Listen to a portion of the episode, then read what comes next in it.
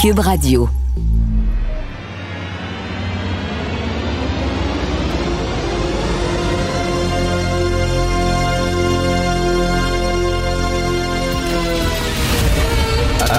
Attention, cette émission est laissée à la discrétion de l'auditeur.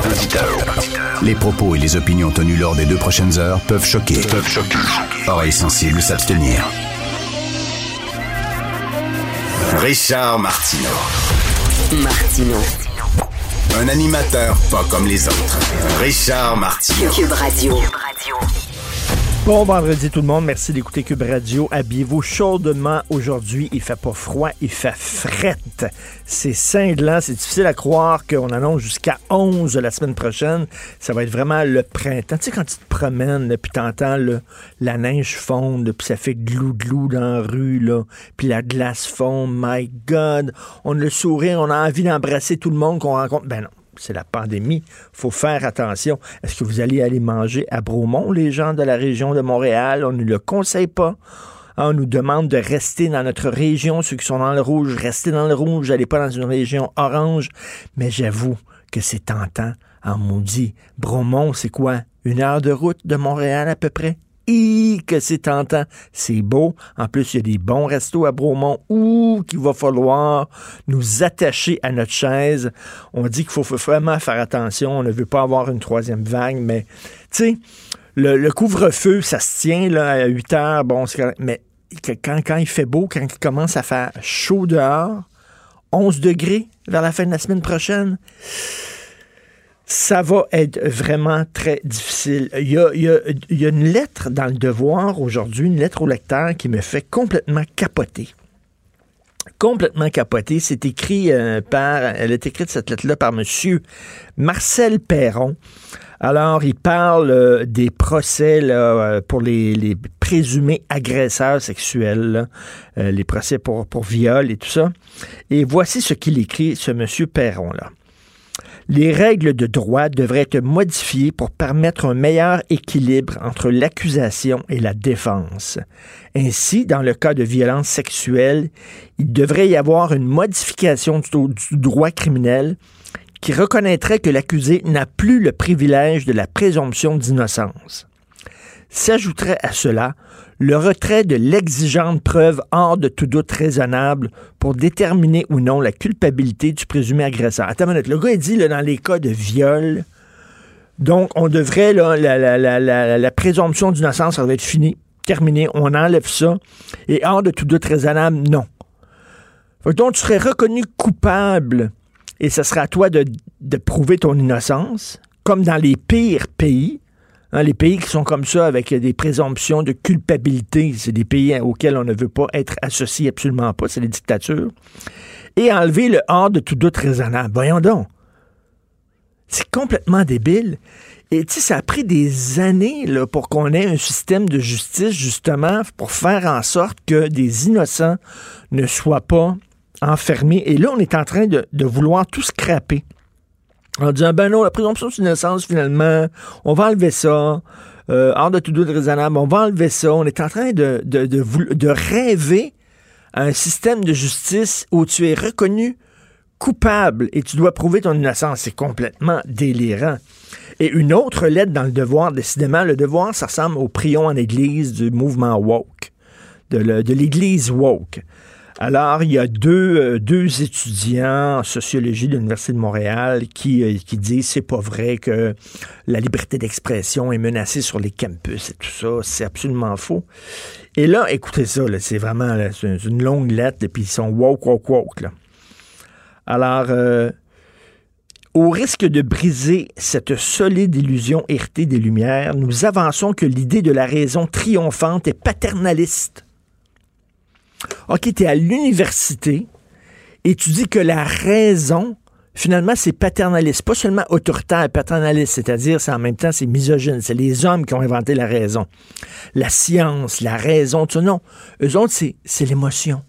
Tu vois, l'émotion, c'est féminin. La raison, c'est masculin. C'est les hommes, les lumières, c'était des hommes blancs qui ont voulu euh, imposer leurs valeurs aux gens. Alors que non, c'est mauvais c'est colonialiste, ça, le triomphe de la raison. Non, non, ce qu'il faut à l'université, c'est l'émotion, tu vois. Comment je me sens. comment tu te sens, toi. C'est plus important que les vérités objectives. C'est pas rang, c'est vraiment épeurant ce qui arrive à notre société. On est en train de vouloir jeter le bébé avec l'eau du bain et à se débarrasser de, de, fondements de notre civilisation. C'est complètement débile. Quelqu'un m'a envoyé, je sais pas si vous connaissez l'éditeur scolastique.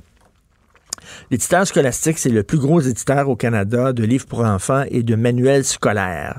Alors, euh, il y a un gars, son ami, elle est auteur, et non, je ne dirais pas autrice, j'ai ça, je trouve ça lettre comme présentiel, j'ai ça. Euh, alors, elle est auteure, écrivaine. Elle a envoyé un manuscrit à Scholastic et elle a reçu un message disant, écoutez, nous n'acceptons pas les manuscrits comme ça, vous devez passer par un agent littéraire.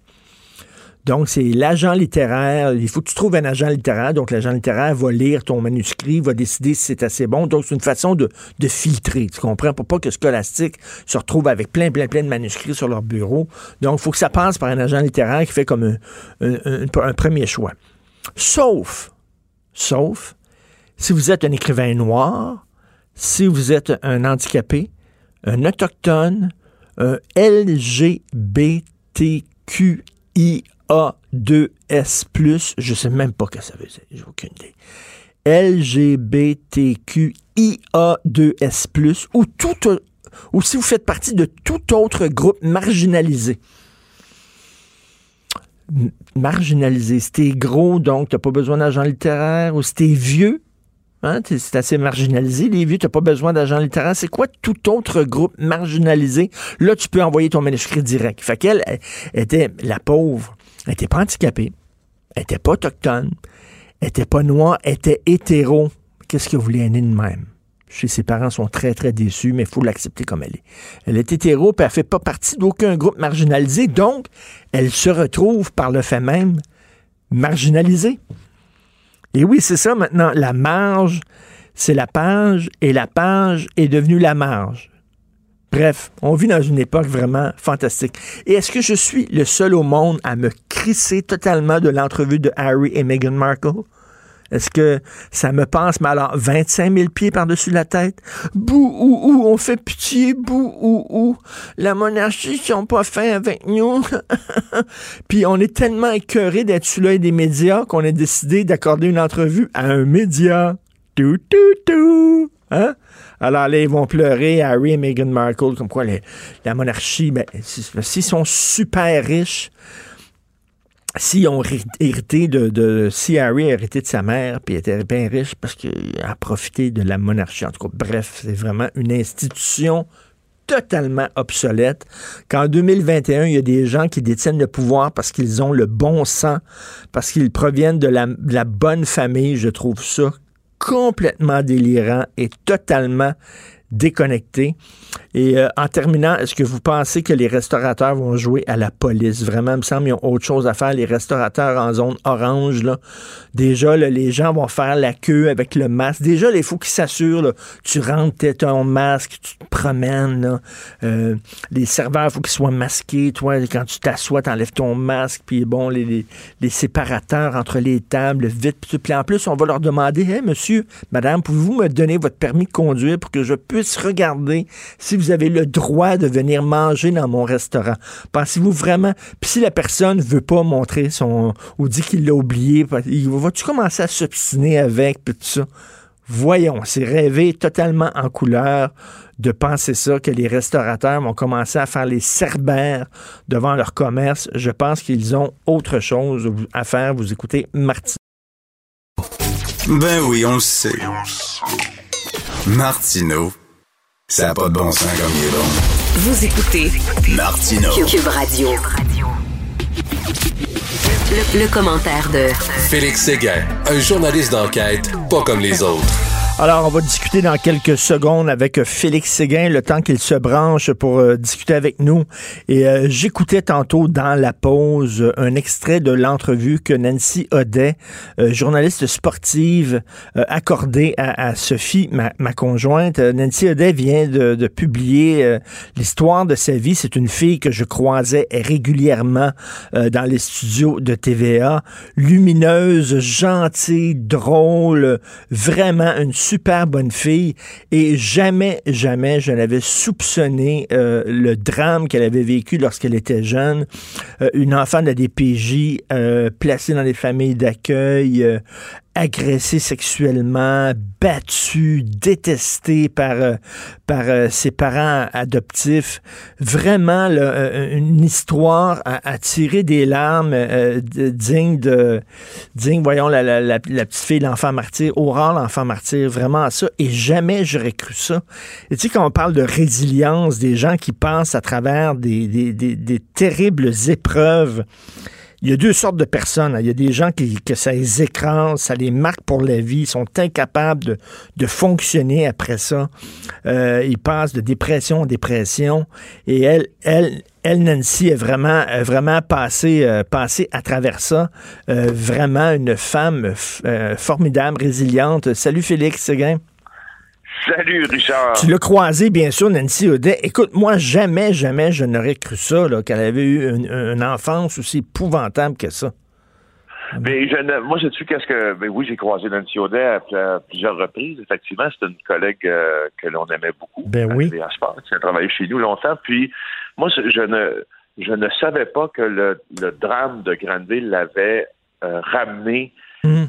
jusqu'à ce point dans ses émotions. Ben, dans ses émotions, là, je prends un grand raccourci pour te dire que c'est pas que des émotions, mais c'est dans sa, de sa cette, cette- cette douleur, ce mal de vivre incroyable qui lui rappelait son, une partie de son enfance en Abitibi quand elle avait été abandonnée, quand elle avait été même victime de traitements euh, qui, à- à quelques égards, là, peuvent se, se recouper dans ce qu'on a vu dans les images que l'on se fait de Glen Bay. Alors, non, moi non plus, il y a, il un grand pan de la vie de Nancy que j'ignorais. Puis, d'ailleurs, j'ai, j'ai euh, accueilli la sortie de son livre avec, euh, euh, avec beaucoup de sympathie pour elle. Je trouve que c'est une démarche incroyable. Ah, bah oui, d'ailleurs, la préface, je pense, c'est Paul Larocque qui écrit la préface dans le livre de Nancy, puis il dit que jamais il aurait cru, euh, il aurait cru qu'elle avait vécu euh, une enfance comme ça. Écoute, euh, parlant de drame, euh, Mélissa Blais à Louisville, on est toujours à sa recherche. Là. Ben, je te parle de ça parce que Mélissa Blais, au fond, euh, c'est une des plus intrigantes histoires de disparition euh, qui est survenue au Québec depuis quelques années. Ça fait trois ans que Mélissa Blais est disparue et ça fait trois ans que ses proches tentent de relancer l'enquête. Et là, cette fois, qu'est-ce qu'ils font pour la relancer? Ils, euh, se tournent vers les égouts de la ville de Louisville en Mauricie. Euh, ils ont vidé, ils ont fait vider en fait des puisards, vider de leur contenu pour voir si le cellulaire euh, de la jeune euh, Mélissa ne s'y euh, retrouvait pas. Alors, il faut savoir ce qui est arrivé. Hein. Les indices là pour la, dans, quant à la disparition de Mélissa Blais, ils sont très très peu nombreux. On a tenté de le faire avec des plongeurs d'ailleurs cet été, ça n'a pas porté fruit. Euh, elle s'est elle s'est vraiment volatilisée. Mélissa, à 34 ans, dans la nuit du 2 novembre 2017, après avoir passé une soirée dans les bars de Louisville.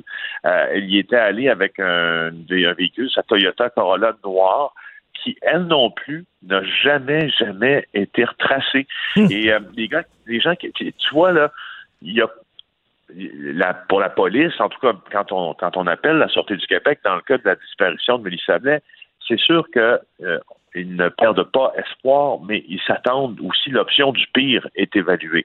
Euh, alors, euh, j'ai appelé aussi à la, chez l'organisme Meurtre et Disparition irrésolue du Québec. Euh, c'est un organisme qui est très important pour plusieurs familles de victimes parce qu'il il vraiment les appuie dans un dans des dossiers où tu n'as aucune réponse, puis tu as juste t'as de l'espoir, puis eux, ils essaient de mettre certains indices ensemble. Faire, ils jouent un peu à la police, mais pas dans le pas dans les plates-bandes de la police, si tu veux. Mmh. Ils jouent à la police, mais pas dans... Donc, c'est très intéressant ce qu'ils ont pu faire avec euh, la famille de Mélissa Blais. Puis tu vois, plus les plus les, les, les, les années avancent, euh, plus on, on, perd de l'espoir, mais plus on tente d'autres initiatives. Ben, ça me fait ça, le, penser à M. Surprenant, là, exemple, et c'est sa fille Julie, là. Tout à fait, tout à fait. Donc, on est en train de regarder là, dans, dans, les égouts, écoute, pour savoir si on pourrait pas euh, trouver euh, son cadavre. Écoute, en fin de semaine, dans le journal, euh, gros dossier sur les fusillades. D'ailleurs, tu as vu ça, hein, dans le, dans le, dans le, près du métro Laurier, il y a deux jeunes qui ont été attaqués à l'arme blanche. Écoute, en plein plateau Mont-Royal.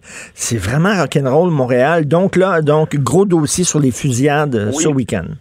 C'est avec euh, mon collègue Éric Thibault que l'on est en train d'écrire ce dossier-là. Puis c'est un dossier que l'on veut, euh, entre guillemets, éducatif. Parce qu'au fond, on a parlé beaucoup de la violence par arme à feu. On sait qu'elle a augmenté. On sait que les saisies d'armes aussi euh, ont augmenté au cours des derniers mois. Puis on sait que cette jeune fille de 15 ans a été tuée aussi par erreur, n'est-ce pas, mm.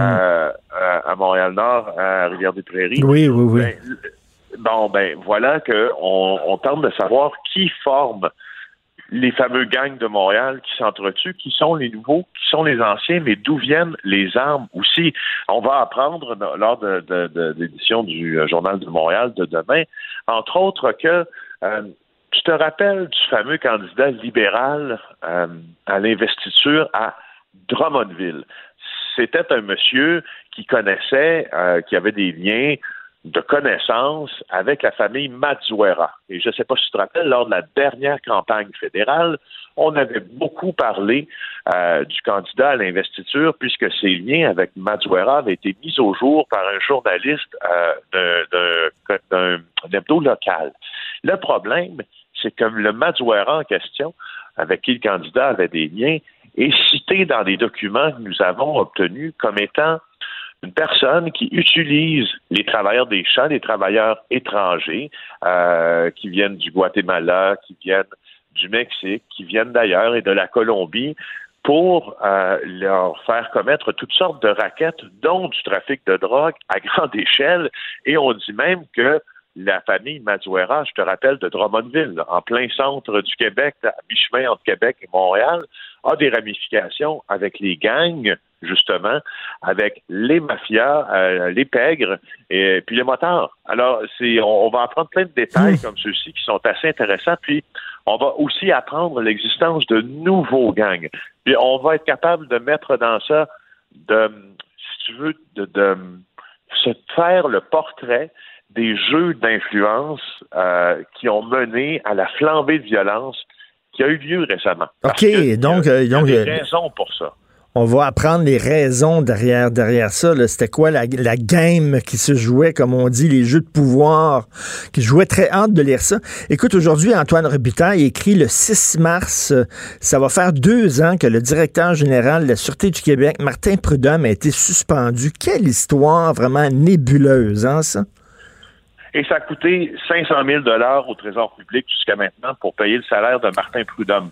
Euh, ben, M. Prudhomme euh, est suspendu là depuis comme comme tu Antoine l'a dit, on, ben on, le relève deux ans euh, en raison de cette euh, enquête là qui, euh, qui est comme point de départ Annick Murphy, donc la directrice des poursuites criminelles et pénales, qui a annoncé qu'il quittait son poste. Martin Prudhomme pendant longtemps n'a pas su du tout ce euh, qu'on lui reprochait. Il n'en avait aucune idée. Ce hmm. n'est qu'assez récemment qu'il l'a appris. Euh, sauf que là, là, en octobre dernier, il a décidé de, se fâcher, en fait, puis euh, parce qu'il y avait des rumeurs de destitution hein, l'Assemblée nationale. Alors, il a donné quelques entrevues, mais tu vois, on pensait que c'était peut-être pour faire bouger les choses. C'est sûr qu'il fourbit ses armes, Martin Prudhomme, là, dans le but probablement d'aller chercher bien plus que 500 000 dollars à terme, parce que les, tous les astres sont alignés pour nous dire qu'il ne, évidemment, sera plus le ben directeur de la Sûreté du Québec, surtout après le point. Je ne sais pas si tu te rappelles du point de presse d'octobre dernier de Geneviève Guilbeault. Euh, elle avait été relativement euh, elle s'était gardé un grand devoir de réserve là jusqu'à jusqu'à octobre dernier, mais en octobre dernier, elle avait évalué la possibilité de rendre public les documents qui devenaient d'un peu de la preuve à charge contre Martin Prudhomme. Donc, ce, qu'on a, ce que ça faisait comme impression, c'est qu'elle savait euh, très bien ce que le gouvernement avait contre l'ancien chef de la SQ, puis euh, peut-être pensait-elle que politiquement, ça aurait été euh, assez accablant pour lui que ce soit diffusé. Ça n'a pas été hmm. diffusé encore, donc le résultat, c'est que Martin Prudhomme, ben, il est encore chez lui, il est encore payé. Tout ça n'est pas fini. Ben, Il prépare sa poursuite. Et, et, euh, et quoi dire que quand on change de gouvernement ici, on change souvent de chef de police. Ben oui, tout à fait. Euh, C'est assez incroyable ce qui se passe dans nos corps policiers. Hey, euh, ça, ça va, ça va être dur de pas aller à Bromont au restaurant hein, en fin de semaine, mais il faut résister, mon cher Félix.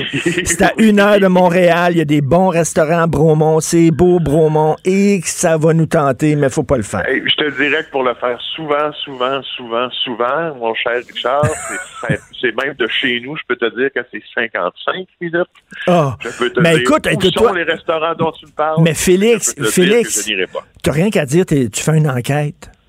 Tu, Ah, tu fais une ça. enquête pour le journal. Fait que là, ils vont dire, ah, ben, c'est correct, M. Séguin, venez, rentrez, soyez-vous. Bon week-end, cela dit, en zone rouge, malgré tout. Merci beaucoup, Félix. Séguin, de nous avoir parlé. Salut. Bye. Pour une écoute en tout temps, ce commentaire de Félix Séguin est maintenant disponible dans la section balado de l'application et du site cube.radio. Tout comme sa série balado Narcos PQ, qui dresse un portrait de l'industrie criminelle à travers des entrevues avec de vrais narcotrafiquants. Cube Radio. Cube Radio. Cube Radio. En direct à LCN. Salut Richard. Salut, Jean-François.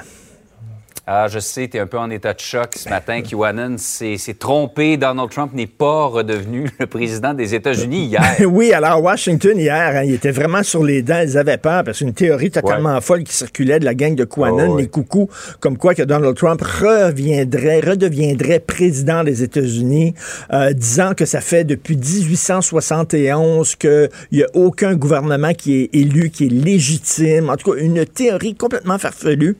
Et là, ça fait deux fois qu'ils annoncent ce genre. Tu sais, quand tu es une secte, et t'annonces par deux, à deux reprises la fin du monde en disant ça va être vendredi. Puis là, ça se produit pas. Tu dis, ah, écoutez, je me suis trompé dans mes calculs, ça va être le mois prochain. Et que le mois Là, prochain. commences à manquer de crédibilité. là. Ben là, écoute, la dernière fois, ils avaient dit là, justement, tous les démocrates, tous les grands noms du Parti démocrate vont être arrêtés, euh, décapités devant le Capitole. Euh, Trump va reprendre le pouvoir avec, euh, avec l'armée qui va le protéger, tout ça. C'était complètement délirant. Ça s'est pas passé. On se, se souvient, il y a beaucoup de gens de QAnon qui pleuraient devant leur écran d'ordinateur en disant, ben moi, je me suis fait berner, je ne crois Ah oui. plus en ce mouvement-là. Et là, écoute, à deux reprises, ils se sont trompés dans leurs calculs. Mais c'est pour te montrer là, à quel point ils sont pas sortis du bois, les États-Unis, parce que c'est une chose de lutter contre un politicien, c'est une chose de lutter contre un parti. Mais là, tu luttes contre des croyances totalement loufoques et folles. Et imagine-toi, là, si que t'es quelqu'un qui croit là, sincèrement que les démocrates enlèvent des enfants et les agressent sexuellement avant de les sacrifier lors de messes sataniques, tu te dis, mais bon Dieu, il faut arrêter ça. faut rentrer au Capitole, ça n'a pas de bon sens. Écoute, donc, comment tu fais pour lutter contre des zozos pareils? Ils ne sont pas sortis du bois. Et écoute, la, la sécurité, là, au cours des quatre prochaines années, il va en avoir beaucoup à Washington. Vraiment, là. C'est des gens qui sont ouh, ouh, ouh. Et c'est Ouais, et t'as épeurant. beau dire n'importe quoi, ils ne croient pas les médias traditionnels. La vérité est ailleurs, selon eux. Tout à fait. Donc, euh, assez difficile. Par ailleurs, une autre histoire, un père qui a menacé ses quatre filles de mort parce qu'elles ne voulaient pas porter le voile. On est très sensibilisé à la violence euh, faite aux femmes, bien sûr, suite à cette, cette histoire absolument euh, horrifiante là, de deux femmes euh, tuées à la hache. D'ailleurs, M. Legault a dit qu'il faut vraiment lutter contre la violence contre les femmes. C'est bien beau les paroles, M. Legault, mais comme on dit en anglais, show me the money. Euh, les refuges euh, pour femmes battues attendent de l'argent. C'était censé recevoir de l'argent. Ils en reçoivent pas. Mais il y a une autre forme de violence contre les femmes et c'est ce monsieur-là, entre 2016 et 2018, qui a menacé de mort à plusieurs reprises ses quatre filles euh, parce que, bon, lui, il est d'obédience musulmane. Ces quatre filles voulaient vivre comme des Québécoises. hein. Elles arrivent ici au Québec, elles voient les jeunes filles vivre de façon moderne. Elles ne voulaient pas porter le voile et il disait, vous allez porter le voile. Il les battait, etc. Bon, c'est une forme de violence contre les femmes qui doit absolument être dénoncée, ça aussi. Et euh, écoute, rappelez-vous, là, ces filles-là auraient pu se faire tuer. Rappelez-vous l'affaire Shafia. On a tous ça en tête. En 2009, M. Shafia, à l'aide de son fils, avait tué trois de ses filles en les jetant, dans, elles étaient dans une auto, en jetant leur auto dans une écluse. Rappelez-vous, elles Ah, étaient ouais, ouais. noyées. Ça nous avait tous marqués. Et ça démontre Jean-François, à quel point la loi 21, qui est décriée par certains, elle est importante. Alors, voici il y a eu un signalement à la DPJ fait par un éducateur, un des profs de ces filles-là. Euh, elle s'est confiée à son prof et le prof a fait un signalement à la DPJ. Est-ce que ces jeunes filles-là auraient été portées à se confier à une enseignante voilée? Est-ce que tu penses qu'elles auraient mhm. dit mon père m'empêche de porter le voile et leur enseignante est voilée?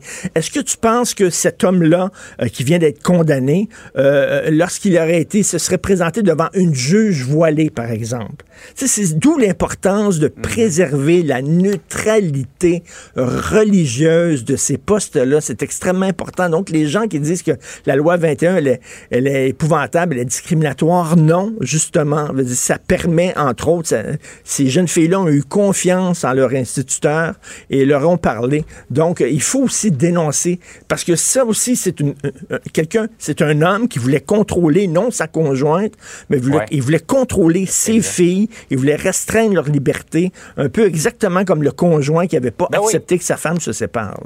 C'est exactement le même processus. Le même contrôler, avoir, avoir euh, la, possession littéralement d'une personne. Alors, euh, c'est le même processus qui est en Tout à fait. Alors, euh, ce week-end, les gens de la zone rouge, on reste en zone rouge. Je sais que ça nous tente d'aller à Bromont au restaurant. Ça nous tente beaucoup, les gens de mm. Montréal. On est en train de jouer notre été, s'il vous plaît. Il faut faire attention. Quelques semaines d'effort encore, a dit le premier ministre, avant, avant une embellie à l'horizon. On l'espère. On l'espère. Bon week-end. Bonne fête. Si c'est vrai qu'on aime autant qu'on déteste, Martineau. C'est sûrement l'animateur le plus aimé au Québec. Vous écoutez Martino Cube Radio. Alors, vous connaissez Frédéric Bastien, il est historien, il est professeur au Collège d'Anson, mais pas seulement ça, c'est une commission d'enquête à lui tout seul.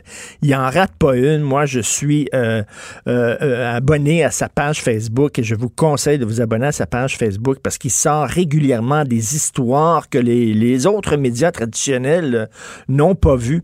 Donc, il fait souvent des textes sur sa page Facebook. Son dernier texte, entre autres, qu'on peut lire aussi dans la section Faites la différence du Journal de Montréal, Journal de Québec, les dérives racialistes de Projet Montréal. Il est avec nous. Bonjour, Frédéric Bastien. Oui, bonjour, bonjour. Bonjour. Alors, bon, on savait que euh, notre mairesse euh, de Montréal, Valérie Plante, avait nommé une commissaire responsable de la lutte au, de la lutte au racisme systémique, parce que oui, la mairesse de Montréal croit qu'il existe du racisme systémique euh, dans sa ville. Donc, cette femme-là, la nouvelle commissaire, qui avait un certain passé, parce qu'elle avait pris position à de nombreuses reprises contre la loi 21, une femme qui est proche des mouvements racialistes mais là, il y a d'autres dérives dans la part de Projet Montréal. Oui, c'est ça. Alors là, ce qui se passe, c'est qu'il y a, une, commission qui siégeait récemment sur euh, une commission municipale où les élus municipaux discutent entre eux de différentes idées et projets.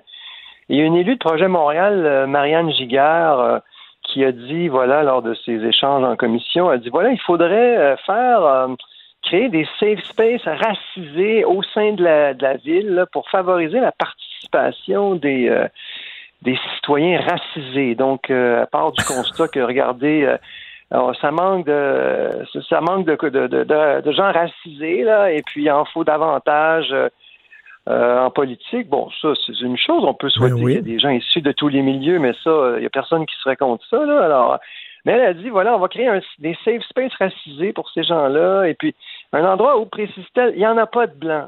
Et puis, c'est ça qu'elle a dit ça sur le okay, que je viens de vous dire. C'est pas suffisant d'avoir une diversité de gens. Ce qu'elle veut, c'est que les Blancs soient même pas présents dans ces safe spaces-là. Oui, voilà, c'est ça. Alors, euh, c'est l'idée qu'on va créer des, des, des, institutions, des espaces, toutes sortes de, en fait, euh, à partant de l'idée qu'elle lance, on, va, on, devrait donc un peu, si je suis son raisonnement, euh, diviser, là, disons, euh, la ville de Montréal avec, des, institutions, des activités, des, des événements qui vont être bah, dont la participation va être réservée à certaines catégories basées sur la race des gens. Mais, mais si on voit ça de plus en plus, hein, en France même, il y a eu des ateliers, des fois, des camps même de vacances euh, pour euh, personnes racisées seulement. Les Blancs n'étaient pas bienvenus. Écoute, là, c'est comme, je m'excuse, mais c'est presque du racisme. Pourquoi on veut, se, on, veut, on veut se passer des Blancs? Parce que les Blancs parlent trop, les Blancs n'écoutent pas, les Blancs oppriment? Ben, en fait, euh, moi, je pense que c'est ça. C'est une forme de racisme inversé. C'est, euh, c'est d'ailleurs, vous dites que ça, ça, se passe en France, mais le, le, la commissaire, l'élu municipal dont je vous parle, elle, se, elle, s'inspire de, de l'Institut du Nouveau Monde, hmm. qui est un, un, think tank ici basé à Montréal, qui lui a des activités pour les gens racisés. Donc, ça existe déjà chez nous. L'Institut du Nouveau Monde, c'est un, un organisme qui est subventionné par le fédéral et par le provincial. Donc, avec l'argent de nos impôts, les miens, euh, les vôtres et de tous ceux qui nous écoutent et de tous les, Québécois et les Canadiens, on, finance un organisme qui, lui, voilà, il y a des activités, c'est strictement réservé aux gens dits racisés. Mais pourquoi? Qu'est-ce qui arriverait si les Blancs, c'est comme si les Blancs étaient un virus dont il faut se protéger? Ben, c'est-à-dire que pour euh, c'est l'idée que euh, ces gens-là, euh, d'abord évidemment, ils partent du présupposé que la discrimination est omniprésente partout, systémique, systématique, nommez tous les qualificatifs que vous voulez. Et là, ils disent, regardez, mettons au Québec, il y a tant de de tel groupe, mais dans, je sais pas moi, au sein des emplois dans la fonction publique de Montréal, ben ces gens-là sont pas aussi nombreux que leur proportion de la population. Évidemment, la seule explication pour eux, c'est quoi? C'est que euh, ces gens-là sont victimes de discrimination. Et, ces gens-là prétendent savoir, en quelque sorte, quel est le bon, euh, le bon euh, niveau de participation de tous les groupes de la société à tous les, toutes les activités différentes qui peuvent exister dans une société comme la nôtre. Hein. Alors, euh, ils disent, par exemple, euh, si on prend l'égalité, si on prend les hommes et les femmes, c'est très frappant, ce genre de raisonnement-là. Je m'écarte un peu, mais euh, c'est comment on peut savoir le nombre exact de femmes qui devraient être briquetiers? Il y a très peu de femmes qui sont briquetiers. Alors, hmm. ah ben, il devrait en avoir 50 mais en ce moment, c'est 90% Par contre, dans les facultés de médecine, on sait aujourd'hui... Ben oui, c'est surtout les femmes. Voilà, alors, c'est qu'on n'a pas... Personne ne peut savoir combien est le pourcentage de tel groupe qui doit être à telle place dans tel corps d'emploi? C'est, une information beaucoup trop complexe. Il n'y a personne qui peut. Non, mais même, même là, on veut une activité pour personnes racisées seulement.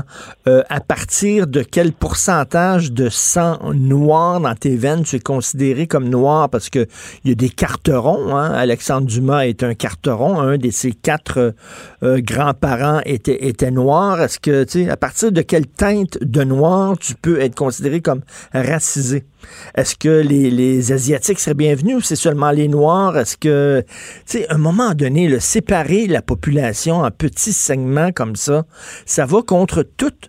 nous formons une société, on est tous égaux, tous pareils. Voyons. Non. Non, non, c'est ça. Alors, il y a, l'idée. Moi, je pense qu'il y, a deux idées derrière ça qui sont vraiment, vraiment troublantes. Et d'abord, c'est l'idée qu'on sépare suivant les races. C'est la première chose. Et la deuxième chose, c'est que la race fait foi de tout et que c'est le, notre, euh, disons, l'élément de notre identité euh, personnelle ou de groupe qui est le plus important, alors que c'est la culture. Moi, je veux dire, euh, je travaillais avec des gens dont les. J'ai eu un collègue de travail il y a très longtemps, dont qui était noir, mais ses, ancêtres étaient allés en Nouvelle-Écosse, fuyant l'esclavage aux États-Unis. Je veux dire, il était, il est arrivé il y a deux siècles ou un siècle et demi, je me souviens plus trop. Alors, ce gars était complètement intégré depuis très longtemps d'ailleurs, et ses parents avant lui. Et, je veux dire, c'était pas un étranger, c'était pas un immigrant, c'était pas, euh, c'était quelqu'un qui était, je veux dire, comme vous et moi, complètement acculturé à notre culture. Donc, euh, alors là, c'est l'idée qu'on va, on va dire à ces gens, non, en fait, toi, t'es pas, t'es pas comme nous autres, toi. Mais oui. T'es, t'es, une victime, t'es, t'es, pas pareil, t'es, euh, peu importe, je sais pas comment on va lui présenter ça, mais alors que c'est pas comme si on va faire, mettons, un, je sais pas moi, un organisme qui aide les immigrants à s'intégrer, qui viennent juste d'arriver, euh, euh, qui évidemment ont toutes sortes de ben- défis qui se posent pas à quelqu'un qui est déjà ici. Vous, me suivez, alors donc. Euh... Ben, non, mais ça c'est une assignation à résidence, c'est-à-dire que toi tu es noir, tu n'es rien d'autre qu'un noir. Or, Écoute, l'identité d'une personne, c'est très complexe. Hein. Il y a ton sexe, ton orientation sexuelle, il y a ta classe sociale, il y a bon la langue dont tu parles, ta culture, etc. Mais là, on dit tu es noir, tu ne peux pas échapper. La couleur de ta peau te définit comme personne. C'est fou. Ben voilà, exactement. Tu sais, c'est vraiment une, régression. C'est vraiment, ça nous amène dans un cul-de-sac. Et, ce que ça va faire, ce genre de politique-là, si ça va de l'avant, parce que moi j'espère que Mme Valérie Plante va euh, rappeler sa conseillère à l'ordre et qu'elle va nous dire, là, on est en année d'élection cette année, qu'elle va nous dire clairement que Projet Montréal n'a pas l'intention d'aller là, du moins c'est ce que j'aimerais entendre de sa part. Mais ça, ça, va créer des tensions, euh, ça va, c'est une, recette pour pour en fait euh, empêcher l'harmonie sociale. Ça non, mais, mais Frédéric, là, on imagine, imaginez à un moment donné, si on ouvre la porte à ça, il pourra quoi avoir un conseil municipal où les citoyens se, se pointent au micro, posent des questions aux élus, et là on va dire bon ben là tous les blancs sortez parce que euh, on va aborder la question du racisme. Les citoyens racisés se sentent mal d'en parler devant des citoyens blancs, ils vont se faire juger, donc on demande à tous les citoyens blancs de sortir. La prochaine période de questions sera pour les personnes racisées seulement. Voyons donc. Ah, c'est du, du vrai délire. Et là, la, Mme Giga euh, propose également, justement, vous parlez des conseillers municipaux, elle voudrait qu'il y ait un système de pairage où chaque conseiller municipal se voit attistrer d'emblée un conseiller en diversité une espèce de commissaire politique, un peu comme un peu en Union soviétique, ça existait. Là. Il, y avait, il y avait des commissaires politiques un peu partout qui étaient chargés de superviser là, la fonction publique, l'armée, puis tout ça, là. Et puis, euh, et donc là, l'élu aurait un double, hein, puis euh, là, il y aurait le conseiller. On multiplierait les bocheramanailles, là, en quelque sorte, là. il y en aurait partout. non, mais c'est complètement délirant. Et moi, je le dis souvent, Valérie Plante, sous ses dehors, gentille, bonhomme, débonnaire, toujours souriante, elle cache une personne qui est très radicale. Absolument, absolument. Puis euh, ce qui moi, ce qui m'inquiète en voyant ce genre de choses-là, c'est que elle semble par rapport à, sa, à ses troupes, par rapport à son parti, aux autres conseillers, elle n'est même pas la plus radicale.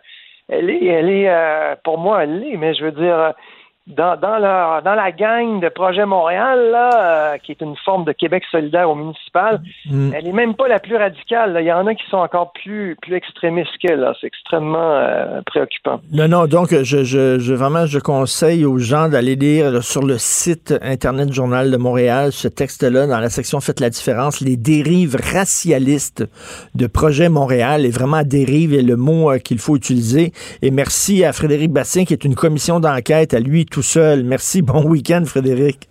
Merci, M. Martineau. Au revoir. Martineau, il n'y a pas le temps pour la controverse. Il a jamais coulé l'eau sous les ponts. C'est lui qui la verse. Vous écoutez Martineau. Cube Radio. Gilles Proulx. Le où, quand, comment, qui, pourquoi ne s'applique pas sa ricanade? Parle, parle, parle, genre, genre, genre. Gilles Proulx. C'est ça qu'il manque tellement en matière de journalisme et d'information. Voici le commentaire de Gilles Proulx. Alors, Gilles, on a vu, Denise s'est fait vacciner aussi, puis elle est aussi contente que vous, vraiment contente. J'ai très hâte d'y aller, mais moi, ça va être un peu plus tard cet été. Pensez-vous que les restaurateurs des zones oranges vont commencer à jouer à la police en disant montrez-moi votre permis de conduire pour voir si vous pouvez venir manger chez nous? C'est intéressant, mais ça se fait déjà chez Chicoutimi, notamment.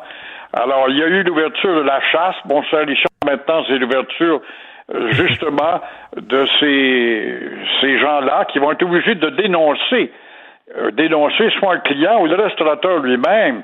Alors, euh, par exemple, j'habite à Québec, je vais aller manger à, à, à, Lévis ou dans les Appalaches ou dans Chaudière, ben là, je vais faire face à, à des gens qui vont me traiter en intrus, même si je suis affamé et que je viens de l'extérieur. Alors voilà, c'est intéressant ce que tu mentionnes parce que ça va rajouter encore une fois de la surveillance et de la paperasse qui entre dans le merry-go-round des complications et c'est-à-dire euh, d'exiger une preuve que tu habites bel et bien dans le secteur où tu viens manger. Alors on s'attend à ce que les restaurateurs refusent des clients provenant des ondes rouges. Mmh. Alors la loi, c'est la loi. Mais la petite vie, c'est pas la grosse vie comme restaurateur. Et euh, ce qu'il faudra retenir, je parle de tout cela, en bout de ligne, en bout de ligne, pas tout de suite en bout de ligne, c'est que de 50 à 100 000 restaurants vont disparaître. Oui, ça c'est triste. Mais pensez-vous, le mettons, si le client là, qui attend en ligne, là, il veut pas obtempérer, il veut pas montrer ses papiers d'identité, puis tout ça, pensez-vous que le, le, le, le restaurateur, puis c'est même pas lui, là, ça va être la, la, la, la, fille à, l'entrée, à l'accueil, pensez-vous qu'elle va commencer à s'obstiner avec lui, puis la, la chicane va poigner, voir donc. Alors là, ça va être un appel à la SQ, puis restez là en attendant que la SQ, la SQ va être occupée ailleurs, puis le gars va se tanner, puis il va devoir quitter, ou bien il va commencer une chamaille. Donc, c'est intéressant à surveiller, ça nous faut de quoi dire. Oui. Alors, première page du Journal de Montréal, record de plainte pour le service en français. Euh, c'est pas très surprenant, là. Non, puis bravo au Journal de Montréal, puis son service d'enquête. Deux fois plus de dossiers à l'inutile, je dis bien l'inutile office de la langue. Pas besoin d'être un savant pour comprendre tout cela. Depuis Jean Charest et euh, Couillard, on s'en occupait pas. Je le sais, moi-même, j'ai porté des plaintes, je n'avais même pas de réponse. Des euh, lettres polycopiées. Alors, les angliciseurs, sachant tout cela, savaient aussi qu'il y avait inertie, inertie auprès de la population. Oh, moi, je m'en sac, je parle les deux langues. L'une ou l'autre, ça me dérange pas. Ben, ils en ont, ils en ont profité pour répandre l'anglicisation systématique dans divers secteurs et Montréal est plus vulnérable. Sous le gouvernement de gauche, ça fait quand même, quoi, là, bientôt deux ans qu'il est là? Euh, Parlez-moi donc de l'Office de la langue française. Quand est-ce qu'elle a fait manchette? On a beau me dire qu'ils sont allés euh, se mettre le nez dans 800 dossiers. En passant, en parlant du gouvernement Legault, mon cher Richard, hier, t'as écouté plus que je pensais. J'ai reçu des bêtises quand j'ai parlé euh, de, du laxiste, la mollesse de sa langue. Ah oui? Euh, même ma blonde m'a boudé, c'était incroyable. Faut faire attention quand t'attaques le go où il atteint des sommets au c'est un être intouchable. Il y en Ben a oui. pas moins que je maintiens qu'il se dégonfle au chapitre de l'identitaire. À part de ça, je l'aime bien, mais je dégonfle pour ça. Mais ce qui est intéressant dans le texte du Journal de Montréal, c'est qu'avant, on se disait l'anglicisation, c'est un problème qui touche Montréal et Montréal seulement. On s'en fout. Mais là, on voit qu'il y a de plus en plus de plaintes en Montérégie, en Outaouais, à Laval. Ça déborde. Exactement. Puis ça déborde parce que ça nous dérange pas. On se bat pas. Tu me feras pas croire, toi, qu'à Témiscamingue, je suis allé là donner une conférence il y a un an à peu près, à ce temps-ci, justement. Tu vas me dire, ça a changé en un an, pas du tout. Personne ne se plaint. Je vois dans le tableau du journal actuellement, là, il n'y a pas de plainte au Témiscamingue. Est-ce à dire qu'il y a eu vigueur à ce point-là? Non. C'est que les Québécois sont carrément écrasés. Tu demandes un renseignement, tu es obligé de passer à l'anglais pour t'adresser à la tête carrée qui est dans un restaurant ou encore une brasserie ou un commerce quelconque. Alors, c'est facile à expliquer. Alors, encore une fois, euh, la seule consolation devant ce décourageant tableau, c'est d'apprendre que Jolin Barrette, enfin, enfin, va déposer sa euh, réforme de la loi 101 d'ici la fête du Québec. Moi, j'avais été euh, consulté parmi tant d'autres, j'avais fait une suggestion, je ne sais pas s'il va la retenir, je ce que tu en parles, comme on ne peut pas revenir à la loi, de 1977 de Camille Lorrain, c'est-à-dire l'unilinguisme même pour les commerciaux, des raisons, les commerces, les raisons françaises, au moins, Monsieur Jolin Barrette, imposer dans le vieux Montréal, le vieux Trois-Rivières et le vieux Québec des îlots de la Nouvelle-France, l'unilinguisme français obligatoire. Mais qu'est-ce que ça donne de porter plainte à la société? C'est c'est une chose, là, bon, OK, on porte plainte, mais après ça, est-ce que eux autres agissent euh, ou bien c'est une petite tape sur doigts? tu pouvais recevoir, ben, jadis, jadis, tu pouvais recevoir une lettre. Vous pourrez aller voir, euh, la situation a été corrigée. Mais euh, pas depuis, euh, depuis Couillard, c'est pas vrai. On a complètement paralysé l'activité de cet office. On a beau me dire ce qu'on veut, puis on a eu tant de plaintes, puis on s'intéresse, puis on appelle à Saint-Jean-Baptiste. Ça change rien. La preuve, c'est que l'anglicisation est galopante. La preuve, c'est que le visage du Québec et de Montréal multiplie de plus en plus des raisons sociales américaines ou anglaises, même chez les commerçants. On peut voter, on peut voter avec nos pieds. Si on se fait pas servir dans notre langue, on n'a rien qu'à dire, vous n'aurez pas un sou de ma poche et de sortir et aller dans un autre commerce. Et en terminant, vous voulez nous parler euh, de- d'un gars qui, a- qui a décidé de traverser une barrière ferroviaire qui descendait.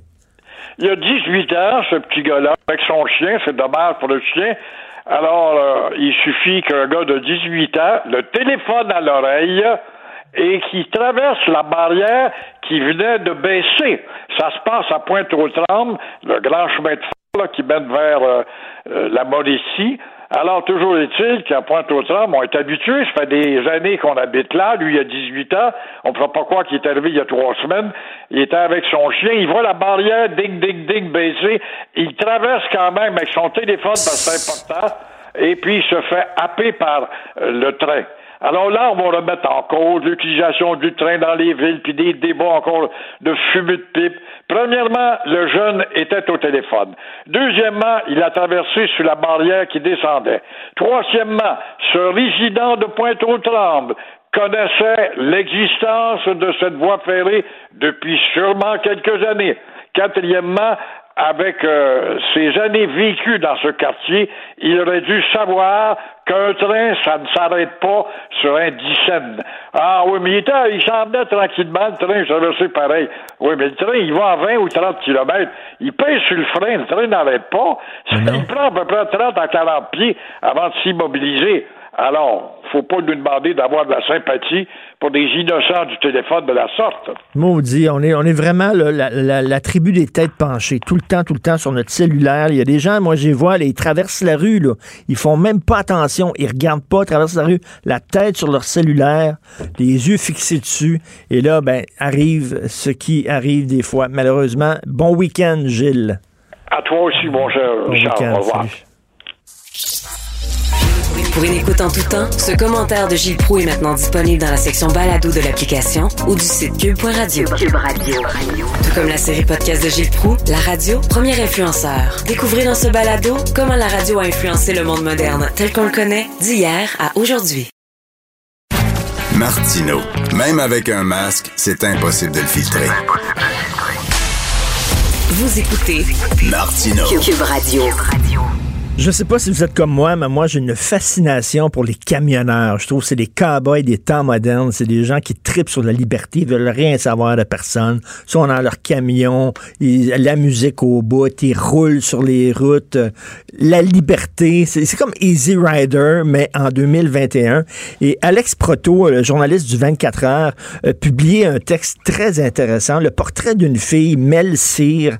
La fille, elle a 19 ans, puis elle est camionneuse professionnelle. Déjà, là, être à 19 ans, c'est pas, pas vraiment, sais, on, on voit, on voit pas souvent ça. Mais là, une camionneuse en plus, parce que c'est un milieu euh, surtout de, de gars. Donc, euh, le, le portrait fait par Alex Proto était fascinant, puis on a décidé de, de lui parler. Bonjour, Melsire.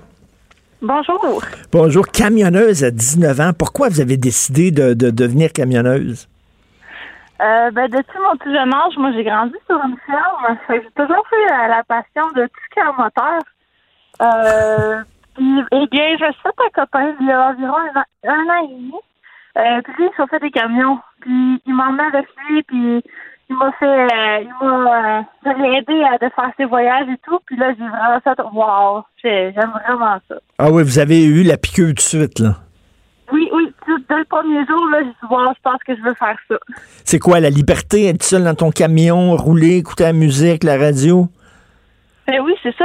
T'as comme pas de problème. Tu sais, tu roules, tu roules. euh, moi, je fais de, la longue distance. Je fais surtout de l'Ontario. Euh, fait tu sais, je roule quand même longtemps, c'est ça. J'écoute ma musique, je suis tranquille, je suis dans mon petit monde, la vie est belle, il fait beau soleil. Euh. Je vous comprends, moi j'adore faire des longues distances. Vraiment dans mon auto, là, puis rouler, là, je la pêche, on est bien, on est libre. Vous travaillez, je vais le dire, chez Marshall Transport à Saint-Agapit, en Chaudière-Appalaches. Vous venez d'obtenir votre permis de classe 1. Euh, c'est tout récent. Et ce qui est intéressant, c'est que vous, vous demeurez à Drummondville, mais vous avez rien qu'une petite chambre à Drummondville parce que vous dites que votre maison, c'est votre camion. Oui. oui, ben, en fait, euh, j'ai décidé de juste une chambre chez quelqu'un euh, parce qu'on était parti euh, sur la route. euh, tu sais, la semaine passée, euh, je suis revenue juste 36 heures chez moi, puis après ça, je suis repartie. Euh, donc, je trouve que c'est de l'argent pas mal de me louer un appartement quand je suis pas là. Ça me permet de me coller plus d'argent pour l'avenir, éventuellement m'acheter une maison quand je vais avoir une famille et tout. Fait que là, votre maison, c'est votre camion. Vous avez décoré ça, vous avez un micro-ondes, tout ça. Vous vivez quasiment dans votre camion. Ouais, je me suis mis des petites lumières. euh, c'est c'est ma maison, ma petite maison. Puis là, ça- vous pouvez même transporter jusqu'à 46 tonnes de bois avec votre camion. Oui, euh, même plus que ça. OK, c'est un gros camion. Puis comment c'est, comment c'est, vous êtes perçu? Parce que vous arrêtez là, souvent dans des, dans des haltes routières, on les voit les camions stationnés les uns à côté des autres. Tout le monde se connaît, tout le monde se salue. C'est comme une petite communauté. Euh, vous avez été perçu comment au début? Euh, ben, c'est ça c'est toujours drôle, là, sais, la petite fille qui sort du camion, qui fait le visage. Euh, Souvent, je me fais dire, euh, est-ce que tu mets des blocs en tes pédales, tu dois pas te rendre, non, tu donnes trop petite pour chauffer un truck, tu sais, les gars, dirait qu'ils ils jugent un peu, mais moi, je m'en fous, je sais que je suis capable de faire le même job qu'eux, fait que... Parce que c'est des, c'est des monstres, hein, ces camions-là. C'est énorme. Là. Puis là, tu vois soudainement la porte s'ouvrir. là. Puis là, t'attends à voir un gros taupin qui là, c'est une petite fille de 19 ans qui sort de son gros camion. Ouais. Ils doivent sourire. quand, quand on a confiance en nous, je pense qu'il n'y a pas grand-chose qui, qui nous atteint. Tu sais, moi, les gars, ça me dérange pas là, qui, qui me fassent des commentaires. Moi, je sais que je suis capable. Puis, euh, Est-ce que, est-ce que, est-ce que vos, vos parents sont un peu inquiets pour votre sécurité? C'est un milieu d'hommes. Des fois, vous devez dormir dans votre camion, dans des haltes routières. euh, euh, Est-ce que en fait, moi, mes parents, euh, mes parents sont pas présents dans ma vie. OK. Mais j'ai une grande sœur. Ma grande sœur apprend constamment mes nouvelles. Elle me dit, ah, t'es où? Est-ce que ça se passe bien? Euh, ben, sait que, sait que j'en ai dedans, puis que je suis capable de me défendre s'il y a quoi que ce soit, puis je suis débrouillarde, donc, euh, elle s'inquiète pas trop.